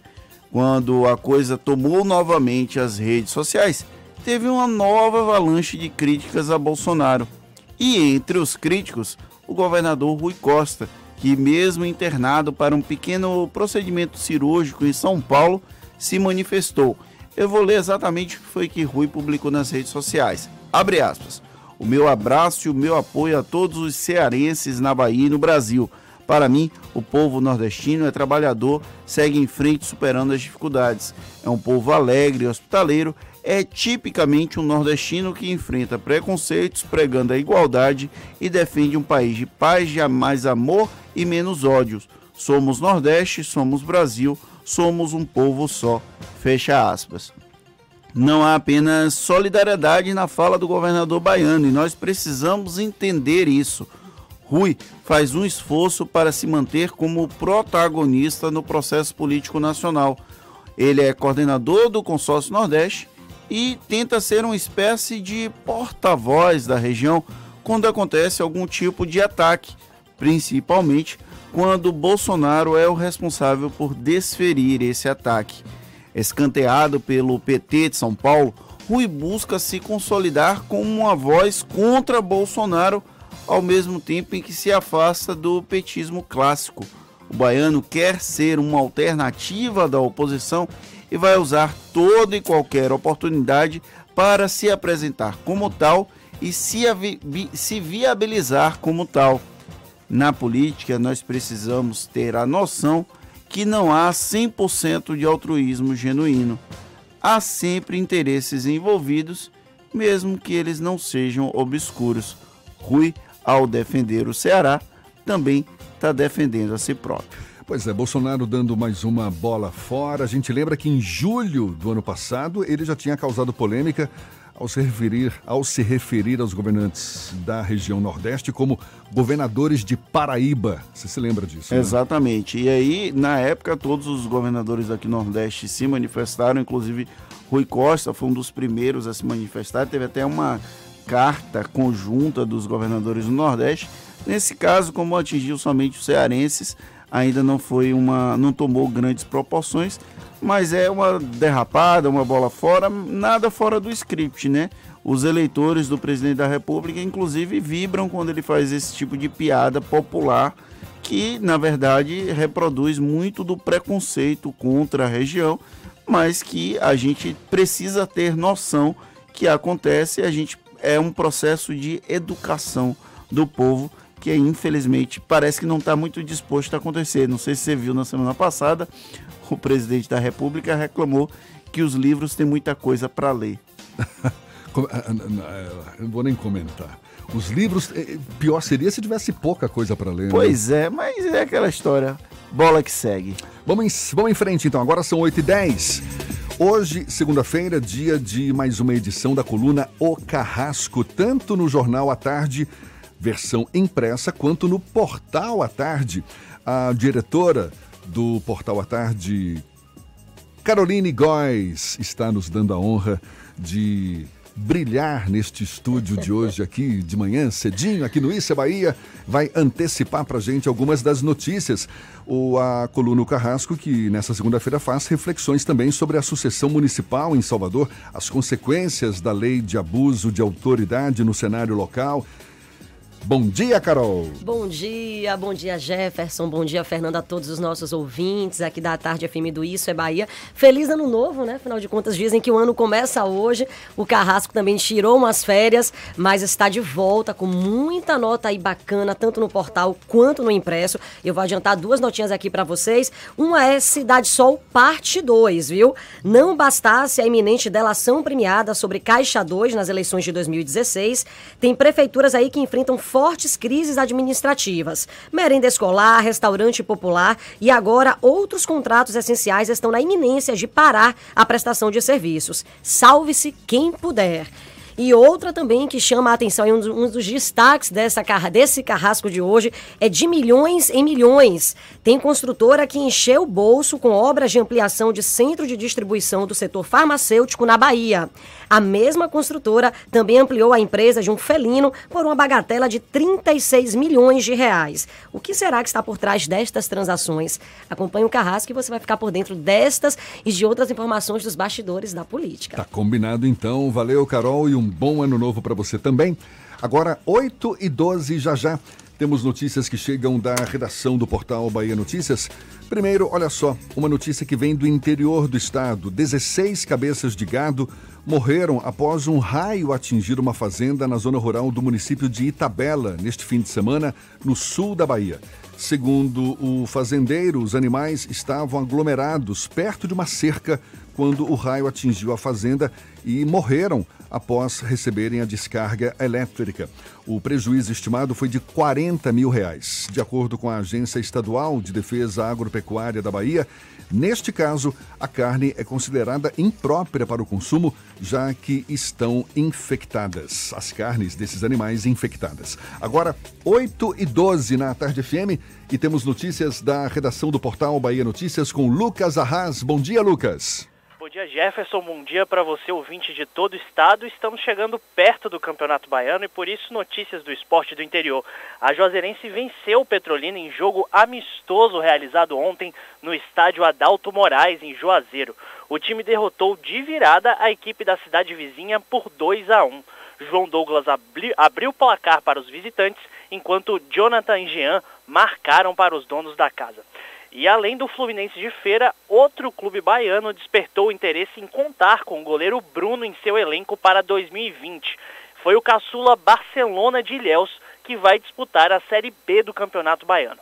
De acordo com o empresário presidente da agremiação, Wellington Nascimento, a negociação chegou a ser aberta, mas as tratativas foram canceladas devido à repercussão negativa da possível contratação. O goleiro Bruno foi condenado pelo assassinato da modelo Elisa Samúdio em 2010 e cumpre regime semiaberto. Eu sou Lucas Arraes, direto da redação do Bahia Notícias, para o Isso é, Isso é Bahia. É com vocês, Jefferson Fernando. Valeu, Lucas. Agora, 8 e 14 Porto Seguro tem a gasolina mais cara da Bahia pelo sétimo ano seguido, Fernando. Eu acho que quem mora em Porto Seguro não fica muito feliz com essa posição, já que é o sétimo ano consecutivo que Porto Seguro terminou dezembro com uma gasolina mais cara da Bahia, conforme dados publicados pela Agência Nacional de Petróleo, Gás Natural e Biocombustíveis, a ANP, e com base na pesquisa realizada pelo Bahia Notícias. O preço no município aumentou 1,1%, alcançando um preço médio de R$ 4,98 por litro no final de 2019. Depois de Porto Seguro, os municípios com maior preço no fim do ano passado foram Juazeiro, as vizinhas Caeté e Livramento de Nossa Senhora, além de Eunápolis. Por outro lado, os municípios com preços mais vantajosos para o consumidor são Serrinha, Teixeira de Freitas, Alagoinhas, Irecê, além de Lauro de Freitas e Camaçari. E a gente dá um pulo agora ao interior do estado. Vamos a Jequié, Cidade Sol, Marcos Canguçu, da 93 FM. Quem fala conosco? Bom dia, Marcos. Bom dia, Jefferson Beltrão, Fernando Acho, ouvintes do Isso é Bahia. Duas pessoas morreram e cinco ficaram feridas ontem um grave acidente na BA 250 no perímetro do município de Lajeado Tabocal, no Vale do Jiquiriçá. Um automóvel colidiu na traseira de uma moto que estaria com farol apagado. As vítimas foram identificadas como Maria da Conceição Sena dos Santos, de 47 anos, natural de Lafayette Coutinho, e Geamerson Santos Ribeiro, de 27 anos, natural de Itiruçu. O preço da gasolina comercializada em Jequié, segundo pesquisa da ANP, em 2019 de 4,61, com majoração de 8,8% em 2019, tem gerado reclamação por parte da população da Cidade Sol. O ano de 2020 começou com perspectivas negativas. Nos postos de combustíveis, os preços chegam a 4,75. Por contar com a base do poliduto e distribuir combustível para várias cidades, ninguém consegue entender o porquê Jequié tem uma das gasolinas mais caras do estado. O feto de uma criança recém-nascida foi encontrado parcialmente devorado por urubus na manhã de sábado no aterro sanitário de Jequié. O embrião foi localizado por pessoas que trabalham no local que acionaram a polícia. A equipe do Instituto Médico Legal recolheu o feto para necrópsia. O caso está sendo investigado pela Nona Corpim. Dos estúdios da Rádio 93 FM Marcos Canguçu, para o Isso é Bahia. Valeu, Marcos. 8 e 17 e o PM suspeito de matar fotógrafo na Bahia se apresentou à polícia e depois foi liberado, Fernando. Sim, o policial militar suspeito de matar o fotógrafo Sandro Silva Santos, de 36 anos, no município de Itabuna, no sul da Bahia, se apresentou à polícia neste final de semana foi ouvido e liberado. O PM era procurado pelo crime por suspeita de disparar 11 vezes contra a vítima por causa de ciúmes na última quarta-feira no bairro Novo Lomanto. O fotógrafo era atual namorado da ex-mulher do PM. O policial Felipe Prado Araújo deve ficar afastado das atividades nas ruas enquanto transcorre a investigação, de acordo com a Polícia Militar de Itabuna. Ele esperou passar o flagrante. A gente segue nosso giro pelo interior do estado, indo agora para Paulo Afonso, norte da Bahia. Zuca da Cultura FM é quem está na linha. Bom dia, Zuca. Bom dia, bom dia meu querido Jefferson, bom dia Fernando, bom dia a toda a equipe do programa Isso é Bahia, capital da energia elétrica. Muito calor aqui em Paulo Afonso, hein? Bom, é a primeira semana do ano de 2020 que a gente pode destacar como semana cheia. Não temos nenhuma alteração em Paulo Afonso, graças a Deus, bem como também na nossa região, aqui, Bahia, Pernambuco, Sergipe, Alagoas.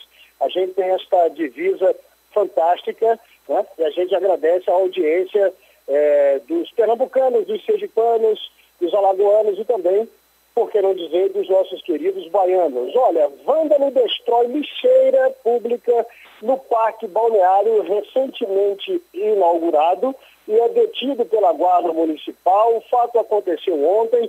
Uma guarnição da Guarda Civil Municipal de Paulo Afonso foi acionada pela Central de Comunicação, onde recebeu a informação de que estava ocorrendo depredação ao patrimônio público nas proximidades do monumento O Touro e a Sucuri, tradicional aqui em Paulo Afonso, no Parque Balneário. Uma equipe da Guarda Civil Municipal se deslocou até o espaço público e identificou o suspeito de praticar o vandalismo. Ao ser indagado, o indivíduo assumiu o ato e, de pronto, a guarnição deu voz de prisão e conduziu mesmo à Delegacia Territorial de Paulo Afonso. É preciso ter muita consciência porque patrimônio público é para a gente né, curtir, é para a gente, é, enfim, né, fazer aquela contemplação de uma forma bem especial. Nada de depredação.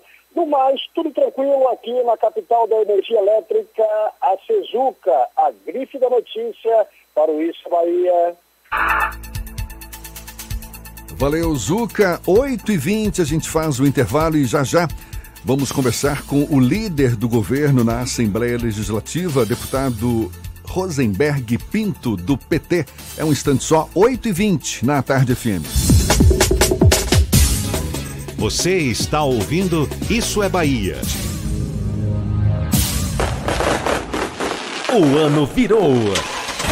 Chegou a hora de você virar a chave de um seminovo Bahia VIP. Veículos selecionados com descontos de até 5 mil reais. Escolha o brinde. Um ano de garantia ou transferência grátis. Tem SUVs, caminhonetes, sedãs, carros populares e carros premium. Bahia VIP Veículos, Avenida Barros Reis, Retiro. Fone 30455999. Consulte condições. No trânsito, a vida vem primeiro. O vestibular de medicina da Unime está chegando. Vem fazer sua graduação em uma universidade que oferece apoio personalizado. E você ainda tem aula com médicos renomados, aprende em laboratórios super equipados e conta com clínica escola desde o início do curso. Formação de qualidade que ensina na prática para você se tornar o profissional que o mercado precisa. Inscreva-se com sua nota do Enem até 7 de fevereiro. unime.edu.br Unime. Todo dia é dia de acreditar. Bela Bowling, o boliche do Shopping Bela Vista. Venha se divertir. Aberto de domingo a domingo e a hora certa. A tarde FM 8 e 21. Está pensando em um dia de diversão incrível? Então venha para o Bela Bowling, o boliche do Shopping Bela Vista. É o maior espaço de diversão com boliche de Salvador. Temos pacotes para você fazer a sua festa de aniversário ou confraternização. E de segunda a sexta, a hora de pista para seis pessoas com uma porção de batata frita sai por apenas R$ 49,90. Os sapatos são à parte. Consulte condições, traga a sua turma e aproveite. Bela Bowling, o boliche do Shopping Bela Vista, o maior espaço de diversão com boliche de Salvador. A tarde FM.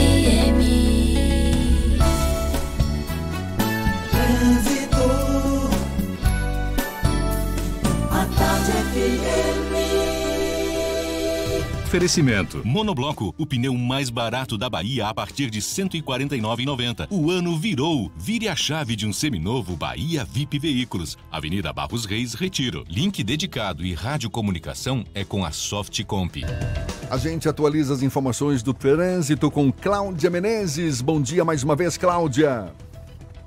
Bom dia mais uma vez para você também, Jefferson. Meu assunto agora é com você que vai sair de Itapuã e quer chegar no Rio Vermelho. A gente acompanha o movimento agora na orla aqui da capital e está bem tranquilo o trânsito. Você pode pegar a orla da cidade, você vai super bem assim chegar no Rio Vermelho, não tem trânsito, somente intensidade mesmo. E outro ponto, se você vai sair da rótula e quer chegar na Cidade Baixa, a Via Expressa e a Bonocô são excelentes opções.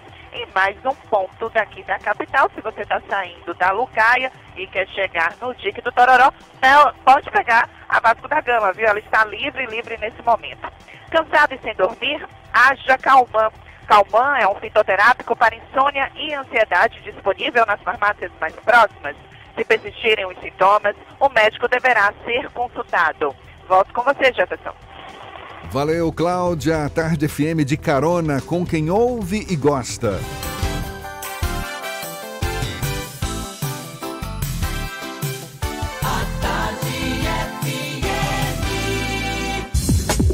Voltamos a apresentar Isso é Bahia.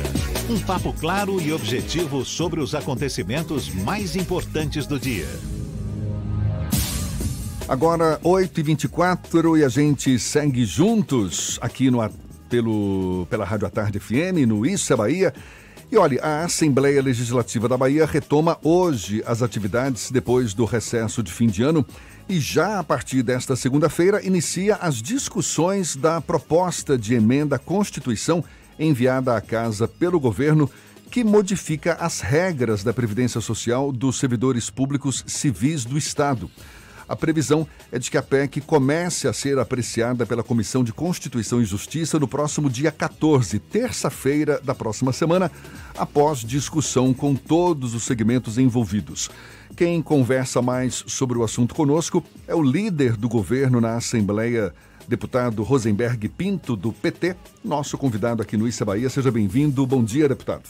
Bom dia, Jefferson. Bom dia, Fernando parabenizar aí a Tarde FM Bahia Notícia pelo Isso é Bahia e aproveitar e mandar um abraço para meus amigos da Interativa FM lá de Itabuna e da Itapuí FM de Tororó e com respeito a todas as outras rádios que formam esse grande conglomerado de comunicação que vocês botaram aí no Isso é Bahia. Maravilha, muito obrigado. Olha, Está prevista uma reunião hoje, às duas horas da tarde, na sala da liderança do governo, lá na Assembleia Legislativa, onde os deputados devem iniciar a discussão de pontos da reforma da Previdência. Quais são os pontos mais polêmicos hum. da proposta de reforma da Previdência? Deputado? Jefferson, primeiro eu preciso explicar para os ouvintes da Tarde FM é, sobre essa programação na Assembleia Legislativa. A Assembleia Legislativa ela continua é, em recesso parlamentar. As atividades administrativas da Assembleia continuam, reabrem hoje, é, que elas foram encerradas é, dia 22. É, eu aproveitei, já que a PEC que foi apresentada encerrou o prazo para emendas dia 30, é, iniciar um debate com os deputados interessados nos pontos é, que possam ter dúvidas e também com os movimentos sociais, é, a partir já de hoje à tarde com os deputados e a partir de amanhã com os, é, com os movimentos sociais. A convocação extraordinária, ela não aconteceu. Como ela não aconteceu, não há um calendário ordinário institucional na Assembleia. Eu não tô... há sessões ordinárias Não, previstas. não há sessões ordinárias previstas. Nem então, das comissões. Nem das comissões. Isso só poderá acontecer a partir da convocação. Havia uma expectativa que o Executivo apresentasse essa convocação agora no início do ano. É, não aconteceu Mas até essa hoje. expectativa, essa expectativa de que no dia 14 as discussões comecem no, na Comissão de Constituição e Justiça. Isso... Sim, eu estou acreditando que no decorrer dessa semana chegue à Assembleia a, a convocação extraordinária, em acontecendo a partir da próxima segunda-feira, terão, obviamente, as sessões ordinárias em comissão e em plenário.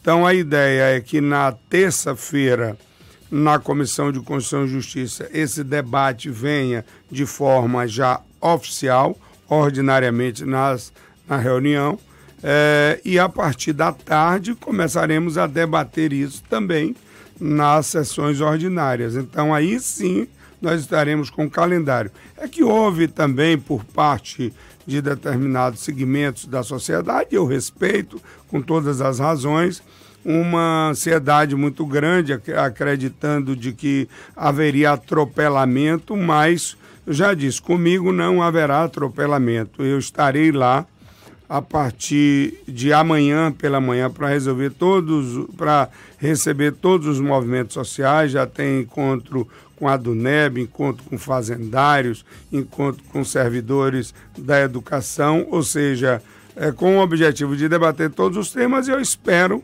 que a gente saia lá convencido parte a parte da importância de adequar essa Previdência do Estado da Bahia à, à Previdência Nacional. Mas aí eu queria insistir na pergunta que eu te fiz. Quais são os pontos mais polêmicos que devem demandar uma discussão maior? Olha, eu acho que o ponto mais polêmico, que pelo menos é o que eu ouço de um ou outro, diz respeito ao tempo de aposentadoria.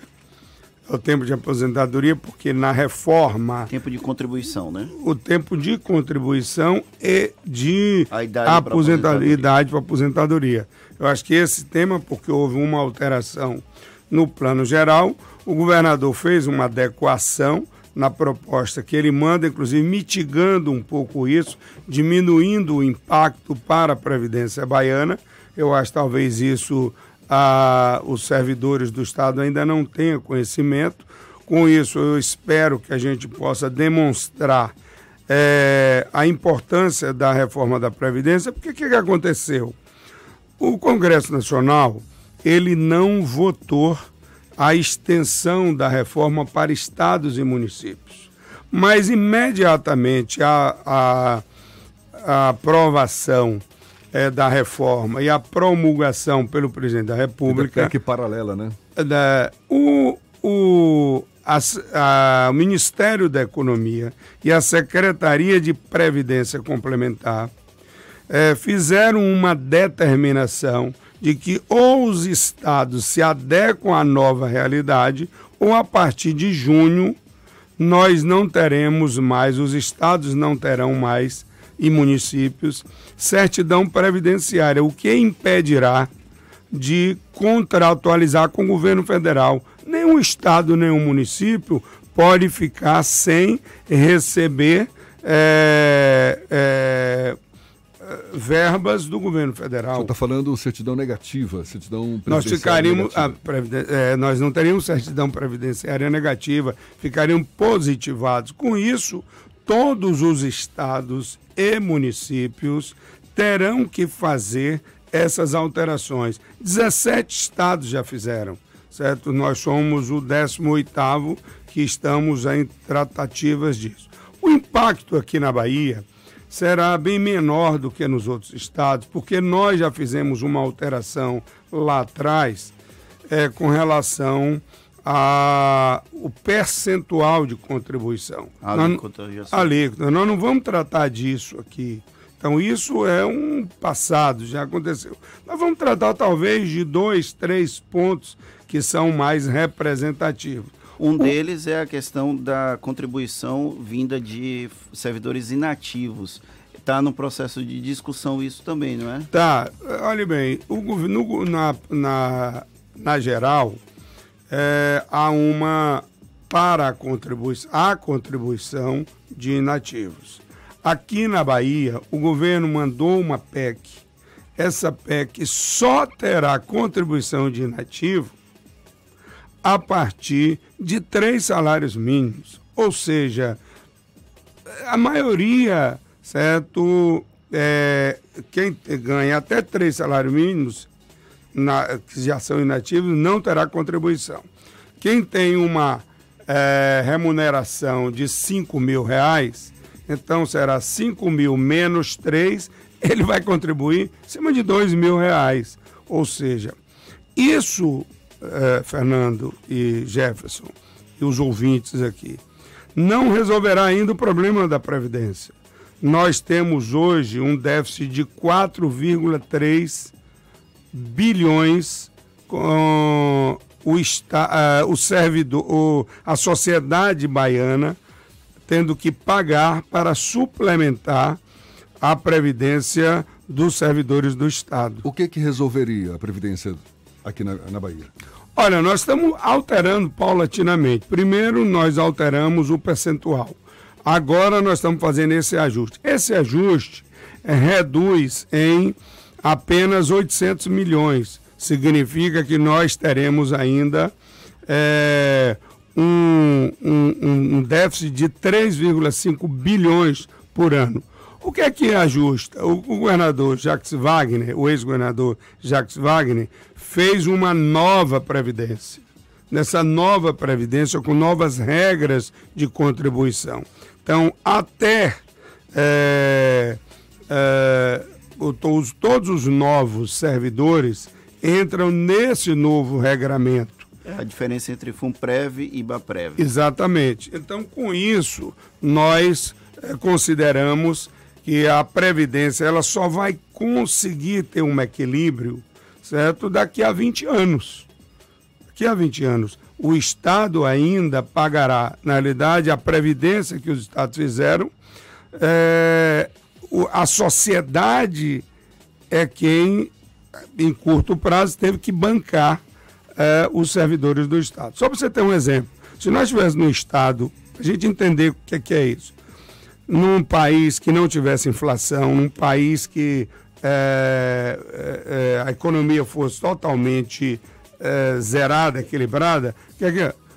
Um servidor do Estado que ganha 10 mil reais, ele contribui com 1.400 reais e o Estado com 2.400 reais. Então, ou seja, ele contribui durante 25, 30 anos. Depois ele se aposenta. Quando ele se aposenta, como não houve inflação, ele vai se aposentar com 10 mil. Esse dinheiro também não foi corrigido. E ele vai se aposentar ganhando 10 mil reais.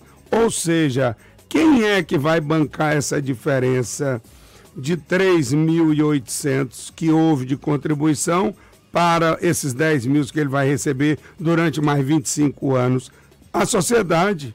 Então, isso precisa realmente ser é, ajustado, porque isso será ajustado a partir da nova é, relação previdenciária, a partir dos novos servidores. Eh, Mas, enquanto isso, a sociedade vai estar bancando eh, essa diferença. O senhor falou sobre a importância de aprovar esse projeto antes de junho, já que é o prazo limite que a Secretaria do Tesouro deu para a emissão de certificados, vamos chamar de certidão negativa, É digamos verdade. assim. É, realmente é necessário a convocação dos deputados no período de recesso da Assembleia para votar esse projeto e se tem algum custo para a sociedade, com pagamento de eh, diária, de sessão extraordinária, se os deputados recebem por isso, que eu acho que todo mundo na sociedade olha gostaria bem, de saber. Não, não, não. É, já há algum tempo é, já foram retirados dos deputados algumas, é, não vou dizer que são vantagens, mas alguns, algumas remunerações que acontecia. Por exemplo, uma, grande parte dos servidores tem 13 terceiro, 14 quarto salário, férias em dobro. Os deputados tinham 13 terceiro e 14 quarto. Foram retirados 13 terceiro, 14 quarto salário. Então ninguém hoje, nenhum deputado recebe. Tinha uma remuneração que os deputados novos, quando chegavam, ou a cada ano, não me lembro, recebia um valor que era para equipamento, rouparia, etc. e tal. Isso também foi retirado. Então hoje, o salário do parlamentar é um salário, são 12 remunerações mensais. 12.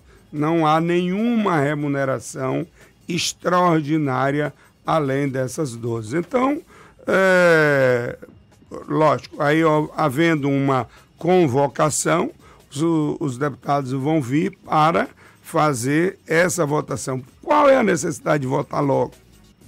A partir do momento em que você começa a resolver essas questões, você começa a diminuir também o impacto do déficit para a sociedade. Ou seja, imagina, seis meses significa 400 milhões de reais que a sociedade terá que bancar em relação a isso.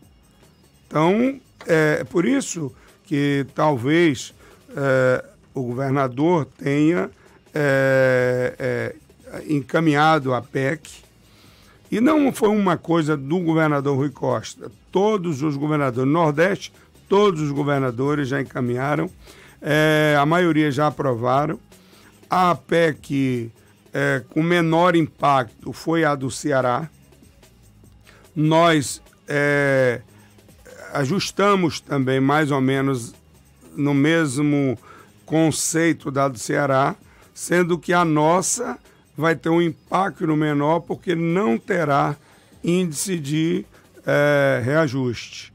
Então, acredito que nós não teremos muito problema do ponto de vista da aprovação dessa PEC. Tem uma questão que é, para aprovar uma PEC, são dois terços de votos É dos deputados. É, nesse período de férias, vai ser fácil conseguir a mobilização dos deputados para ir lá? E como, tá, o- como foi o acordo com a oposição, já que também em Salvador vai ter uma reforma da Previdência? Não, não é que há acordo com a oposição. Hum, o que nós estamos debatendo lá é que tudo que nós votamos na Assembleia tem impacto nos municípios. Então, o que, que acontece? É natural, eu, se eu fosse é, o prefeito de Salvador, certo? Tari- Estaria discutindo com os seus aliados na Assembleia Legislativa, certo? Também votações que pudessem contribuir com os diversos municípios, porque os municípios também enfrentarão. E Salvador vai enfrentar isso. Feira de Santana vai enfrentar isso. Então, ou seja, os municípios que têm suas previdências eh, específicas enfrentarão esse problema. Então, eu acho que a Assembleia, primeiro, nós amadurecemos muito, Fernando, nesses últimos eh, meses. Nós votamos muitos projetos lá no debate político, sem utilizar o expediente da urgência. Nós só votamos nesse ano de 2019 três urgências. Votamos muito no debate da política, levamos para as comissões, chamamos as partes interessadas, fizemos reuniões conjuntas, governo e oposição, com os diversos interessados. Eu acho que isso facilitou bastante que as votações acontecessem de uma forma mais madura. Levando em conta a sua experiência, sabendo que ainda tem muita discussão, muita negociação pela frente, qual a sua expectativa? eh, quando que deve estar sendo aprovada essa matéria no plenário da Assembleia, enfim? Olha, eu acredito que até o final desse mês nós cumpriremos todos os prazos eh, regimentais estamos em condições de votar até o dia 28 de, de janeiro. Tá certo. Deputado Rosenberg Pinto, que é o líder do governo na Assembleia Legislativa, conversando conosco sobre essa proposta de emenda à Constituição PEC enviada pelo governo à Assembleia, modificando as regras da Previdência Social dos servidores públicos civis do Estado. Portanto, expectativa de que até o final do mês a matéria esteja aprovada. Muito obrigado e um bom dia para o senhor.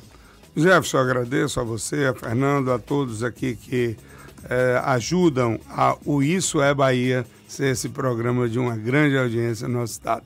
Um bom dia a todos. Agora, 8h42 na Tarde FM. Você está ouvindo Isso é Bahia. Exposição Hiperrealismo no Brasil do artista visual Giovanni Caramelo, único escultor hiperrealista brasileiro. Uma exposição inédita que traz 10 obras que reproduzem com impressionante precisão de detalhes figuras humanas altamente expressivas. De 20 de novembro a 26 de janeiro na Caixa Cultural Salvador, Rua Carlos Gomes 57 Centro, entrada franca. Classificação 14 anos. Realização Via Press Comunicação e Eventos. Informações 34214200. Patrocínio Caixa e Governo Federal. Você sabia que na Monobloco toda a energia elétrica utilizada para consertar o seu carro é captada de placas solares? E que o óleo trocado do seu carro vai para reciclagem para ser refinado novamente? E que na Monobloco os pneus velhos deixados pelos clientes podem virar chachim, cadeira e até asfalto? Não sabia? Então se ligue. Monobloco faz tudo de mecânica e tem o pneu mais barato da Bahia. Água de Meninos, Lauro de Freitas e Abrantes.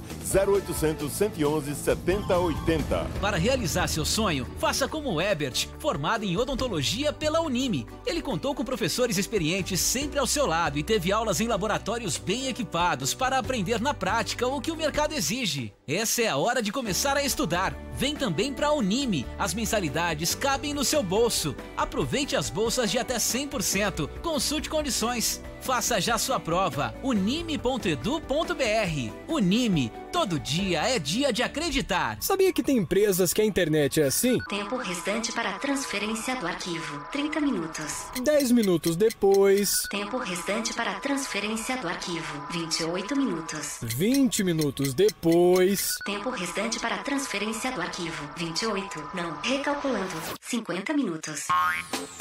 Acabe com a internet lenta e inconstante. Contrate o link dedicado Softcomp. Ligue 4009-8800. Voltamos a apresentar Isso é Bahia. Um papo claro e objetivo sobre os acontecimentos mais importantes do dia. Agora, 16 para as 9 na Tarde FM e temos notícias do Portal à Tarde com Thaís Seixas. Thaís. Oi, Jefferson e Fernando, bom dia. Estou de volta aqui direto da redação do Portal à Tarde, agora para toda a Bahia. Olha só, a Polícia Rodoviária Federal promove um leilão de veículos classificados como sucatas que foram apreendidos na unidade da PRF da Delegacia de Ceabra, na Chapada Diamantina. O evento presencial ocorre no dia 24 de janeiro no auditório da Delegacia do município baiano, mas os lances também podem ser feitos pela internet. O leilão reúne veículos retidos, abandonados, removidos ou recolhidos que se encontram há mais de 60 dias nos pátios administrados pela Regional do Estado da Bahia. Os interessados podem examinar os lotes nos dias 22 e 23 de janeiro, das 8 da manhã ao meio-dia e de 1 às 5 da tarde. E agora o assunto é futebol. As equipes sub-20 do Bahia e do Vitória jogam hoje pela segunda rodada da Copa São Paulo. O tricolor que empatou com o Tupi na primeira partida enfrenta às 3h15 da tarde o 15 de Piracicaba. Já o rubro-negro venceu o Serra na estreia e pode garantir a classificação antecipada hoje. A equipe pega o Guarani às 8 da noite. A Copa São Paulo de Futebol Júnior é organizada pela Federação Paulista de Futebol e considerada aí a maior competição sub-20 do país. O Bahia e o Vitória tentam novamente quebrar o tabu porque até hoje nenhum time baiano conseguiu vencer a competição. Disputam ainda esta edição as equipes do Vitória da Conquista, Jacuipense e Canaã. Eu fico por aqui. Essas e outras notícias você confere aqui no portal tarde, atarde.com.br. É com você, Jefferson. Valeu, Thaís. E olha, uma mulher foi encontrada morta neste final de semana e com sinais de violência dentro de casa em Eunápolis, no sul da Bahia. O ex-companheiro de Silvia Letícia Araúz Queiroz, um presidiário, é suspeito de ser o mandante do crime. O filho dela, um bebê recém-nascido, está desaparecido. A morte de Silvia, além do desaparecimento da criança, são investigados pela Polícia Civil de Eunápolis. Ninguém ainda foi preso. E olha, Jefferson, tem um projeto bem bacana que é o Para Praia, que começou neste final de semana na praia de Ondina. O banho assistido para deficientes físicos e pessoas com mobilidade reduzida segue até o dia 14 de fevereiro, sempre aos sábados, entre 8 da manhã e meio-dia. A sétima edição do projeto vai levar ao público cadeiras e acessórios flutuantes, além de assistência com professores e alunos dos cursos de fisioterapia, medicina, biomedicina, enfermagem e educação física. O Para Praia é realizado há seis anos e já atendeu duas mil pessoas. É uma iniciativa muito bacana esse projeto Para a Praia. 8h47, vamos agora a Luiz Eduardo Magalhães, oeste da Bahia, falar com o J. Alves, que tem as notícias da região. Ele fala diretamente da Cidade FM. Bom dia, Jota. Bom dia, Jefferson, Fernando, equipe, ouvintes do Isso é Bahia. A partir de agora destacaremos as principais notícias do Oeste Baiano, diretamente de Luiz Eduardo Magalhães, a capital do agronegócio. Fala em agronegócio, a CIP Cerrado apreendeu defensivos agrícolas no assentamento Vila 4. A guarnição, ao realizar patrulhamento da Operação Safra na localidade do assentamento Rio de Ondas, Vila 4, na tarde de ontem, avistou um casal a bordo de uma moto. Ao perceber a presença da polícia, o casal empreendeu fuga, abandonando a motocicleta e tentando se esconder dentro da vegetação. Após varredura, a guarnição localizou e deteve a mulher, que, ao ser questionada, informou que estaria em companhia do seu namorado. Na residência dele, os policiais encontraram 30 litros de defensivos agrícolas, um macaco hidráulico e três celulares. Segundo informações da mulher, o defensivo seria produto de roubo de carga. Todo o material foi apresentado no Unisep. Já o homem que fugiu durante a abordagem não foi localizado. Forte chuva atinge barreiras e cidade fica alagada em poucos minutos. Na manhã de sábado, uma forte chuva caiu em barreiras, inundando as ruas da cidade. Com isso, muitos carros e motos ficaram submersos. A Avenida Antônio Carlos Magalhães, uma das principais do município, localizada no centro de Barreiras, ficou em situação extremamente crítica. As chuvas que atingem o oeste baiano causaram estragos também em Luiz Eduardo Magalhães. Vale ressaltar que, nesses casos, É importante que transeuntes e condutores procurem abrigo e deixem seus veículos em pontos mais altos para evitar riscos e prejuízos. E por aqui encerro a minha participação, desejando a todos uma ótima segunda-feira e uma excelente semana. Eu sou o J. Alves, da Rádio Cidade FM de Luiz Eduardo Magalhães, para o Isso é Bahia. Aqui na Tarde FM, 8h49, e o presidente do Vitória, Paulo Carneiro, anunciou que o jogador Neilton vai se reapresentar no time na próxima quarta-feira, portanto, depois de amanhã, mas que não vai permanecer no Barradão para a temporada 2020.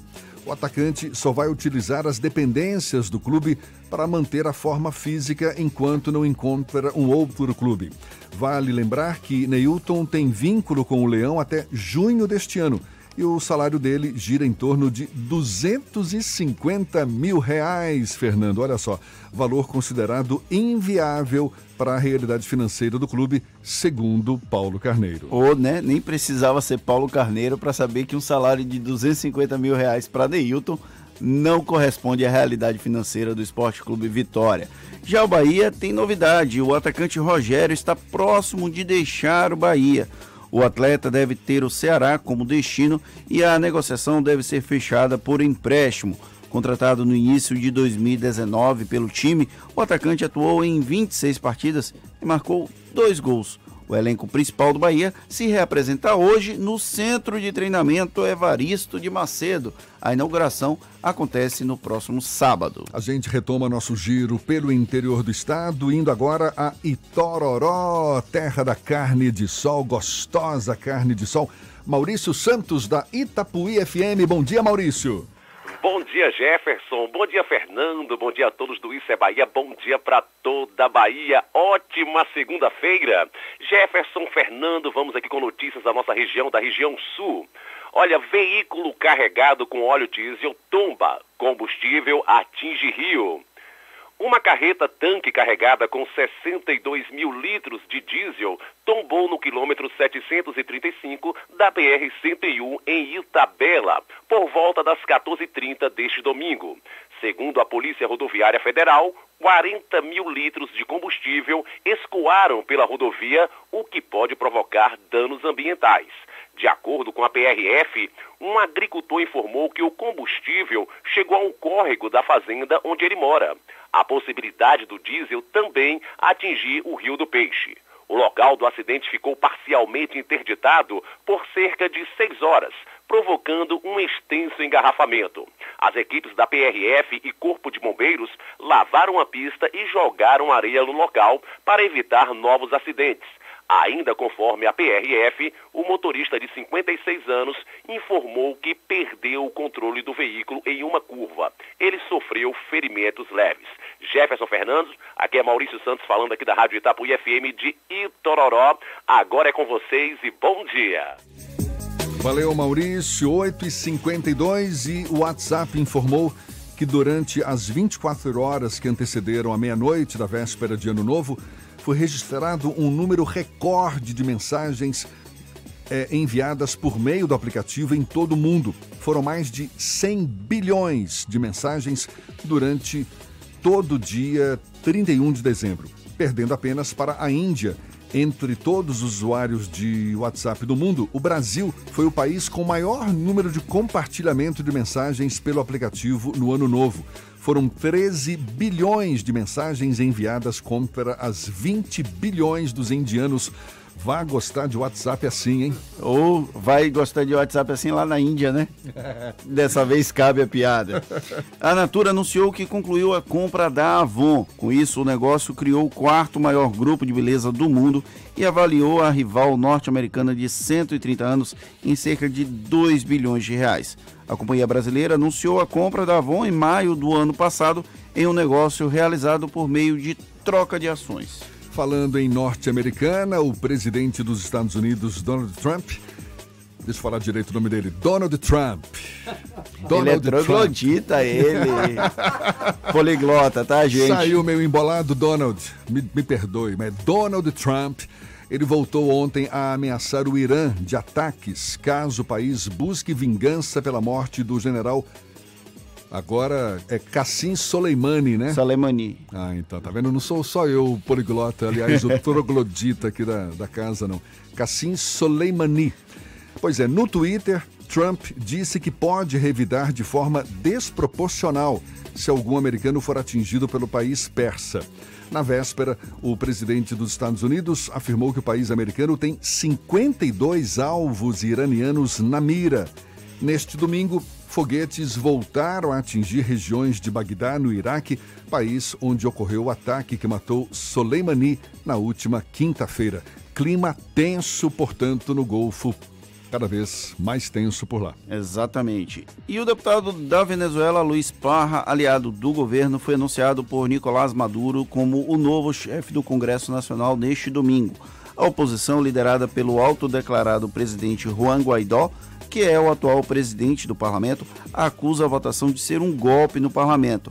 Os opositores afirmam que a votação não teve votos ou quórum necessário porque Guaidó e os parlamentares contrários a Maduro foram impedidos de entrar na Assembleia Legislativa no momento do pleito. Acabou, Fernando! Encerramos mais um dia de Isso é Bahia, primeira segunda-feira do ano. Ainda teremos muitas outras segundas-feiras na sua companhia. Muito obrigado por estar conosco a partir das 7 da manhã em Salvador e no entorno e a partir das 8 para toda a Bahia. Muito obrigado, nos vemos nesta terça-feira. Para muita gente, o ano está começando hoje, portanto, arregace as mangas, aperte o cinto. É só uma segunda-feira, tem muito chão pela frente ainda. Muito obrigado pela companhia, pela parceria, pela confiança. Amanhã tem mais. Tchau, tchau, tchau, tchau, tchau, tchau.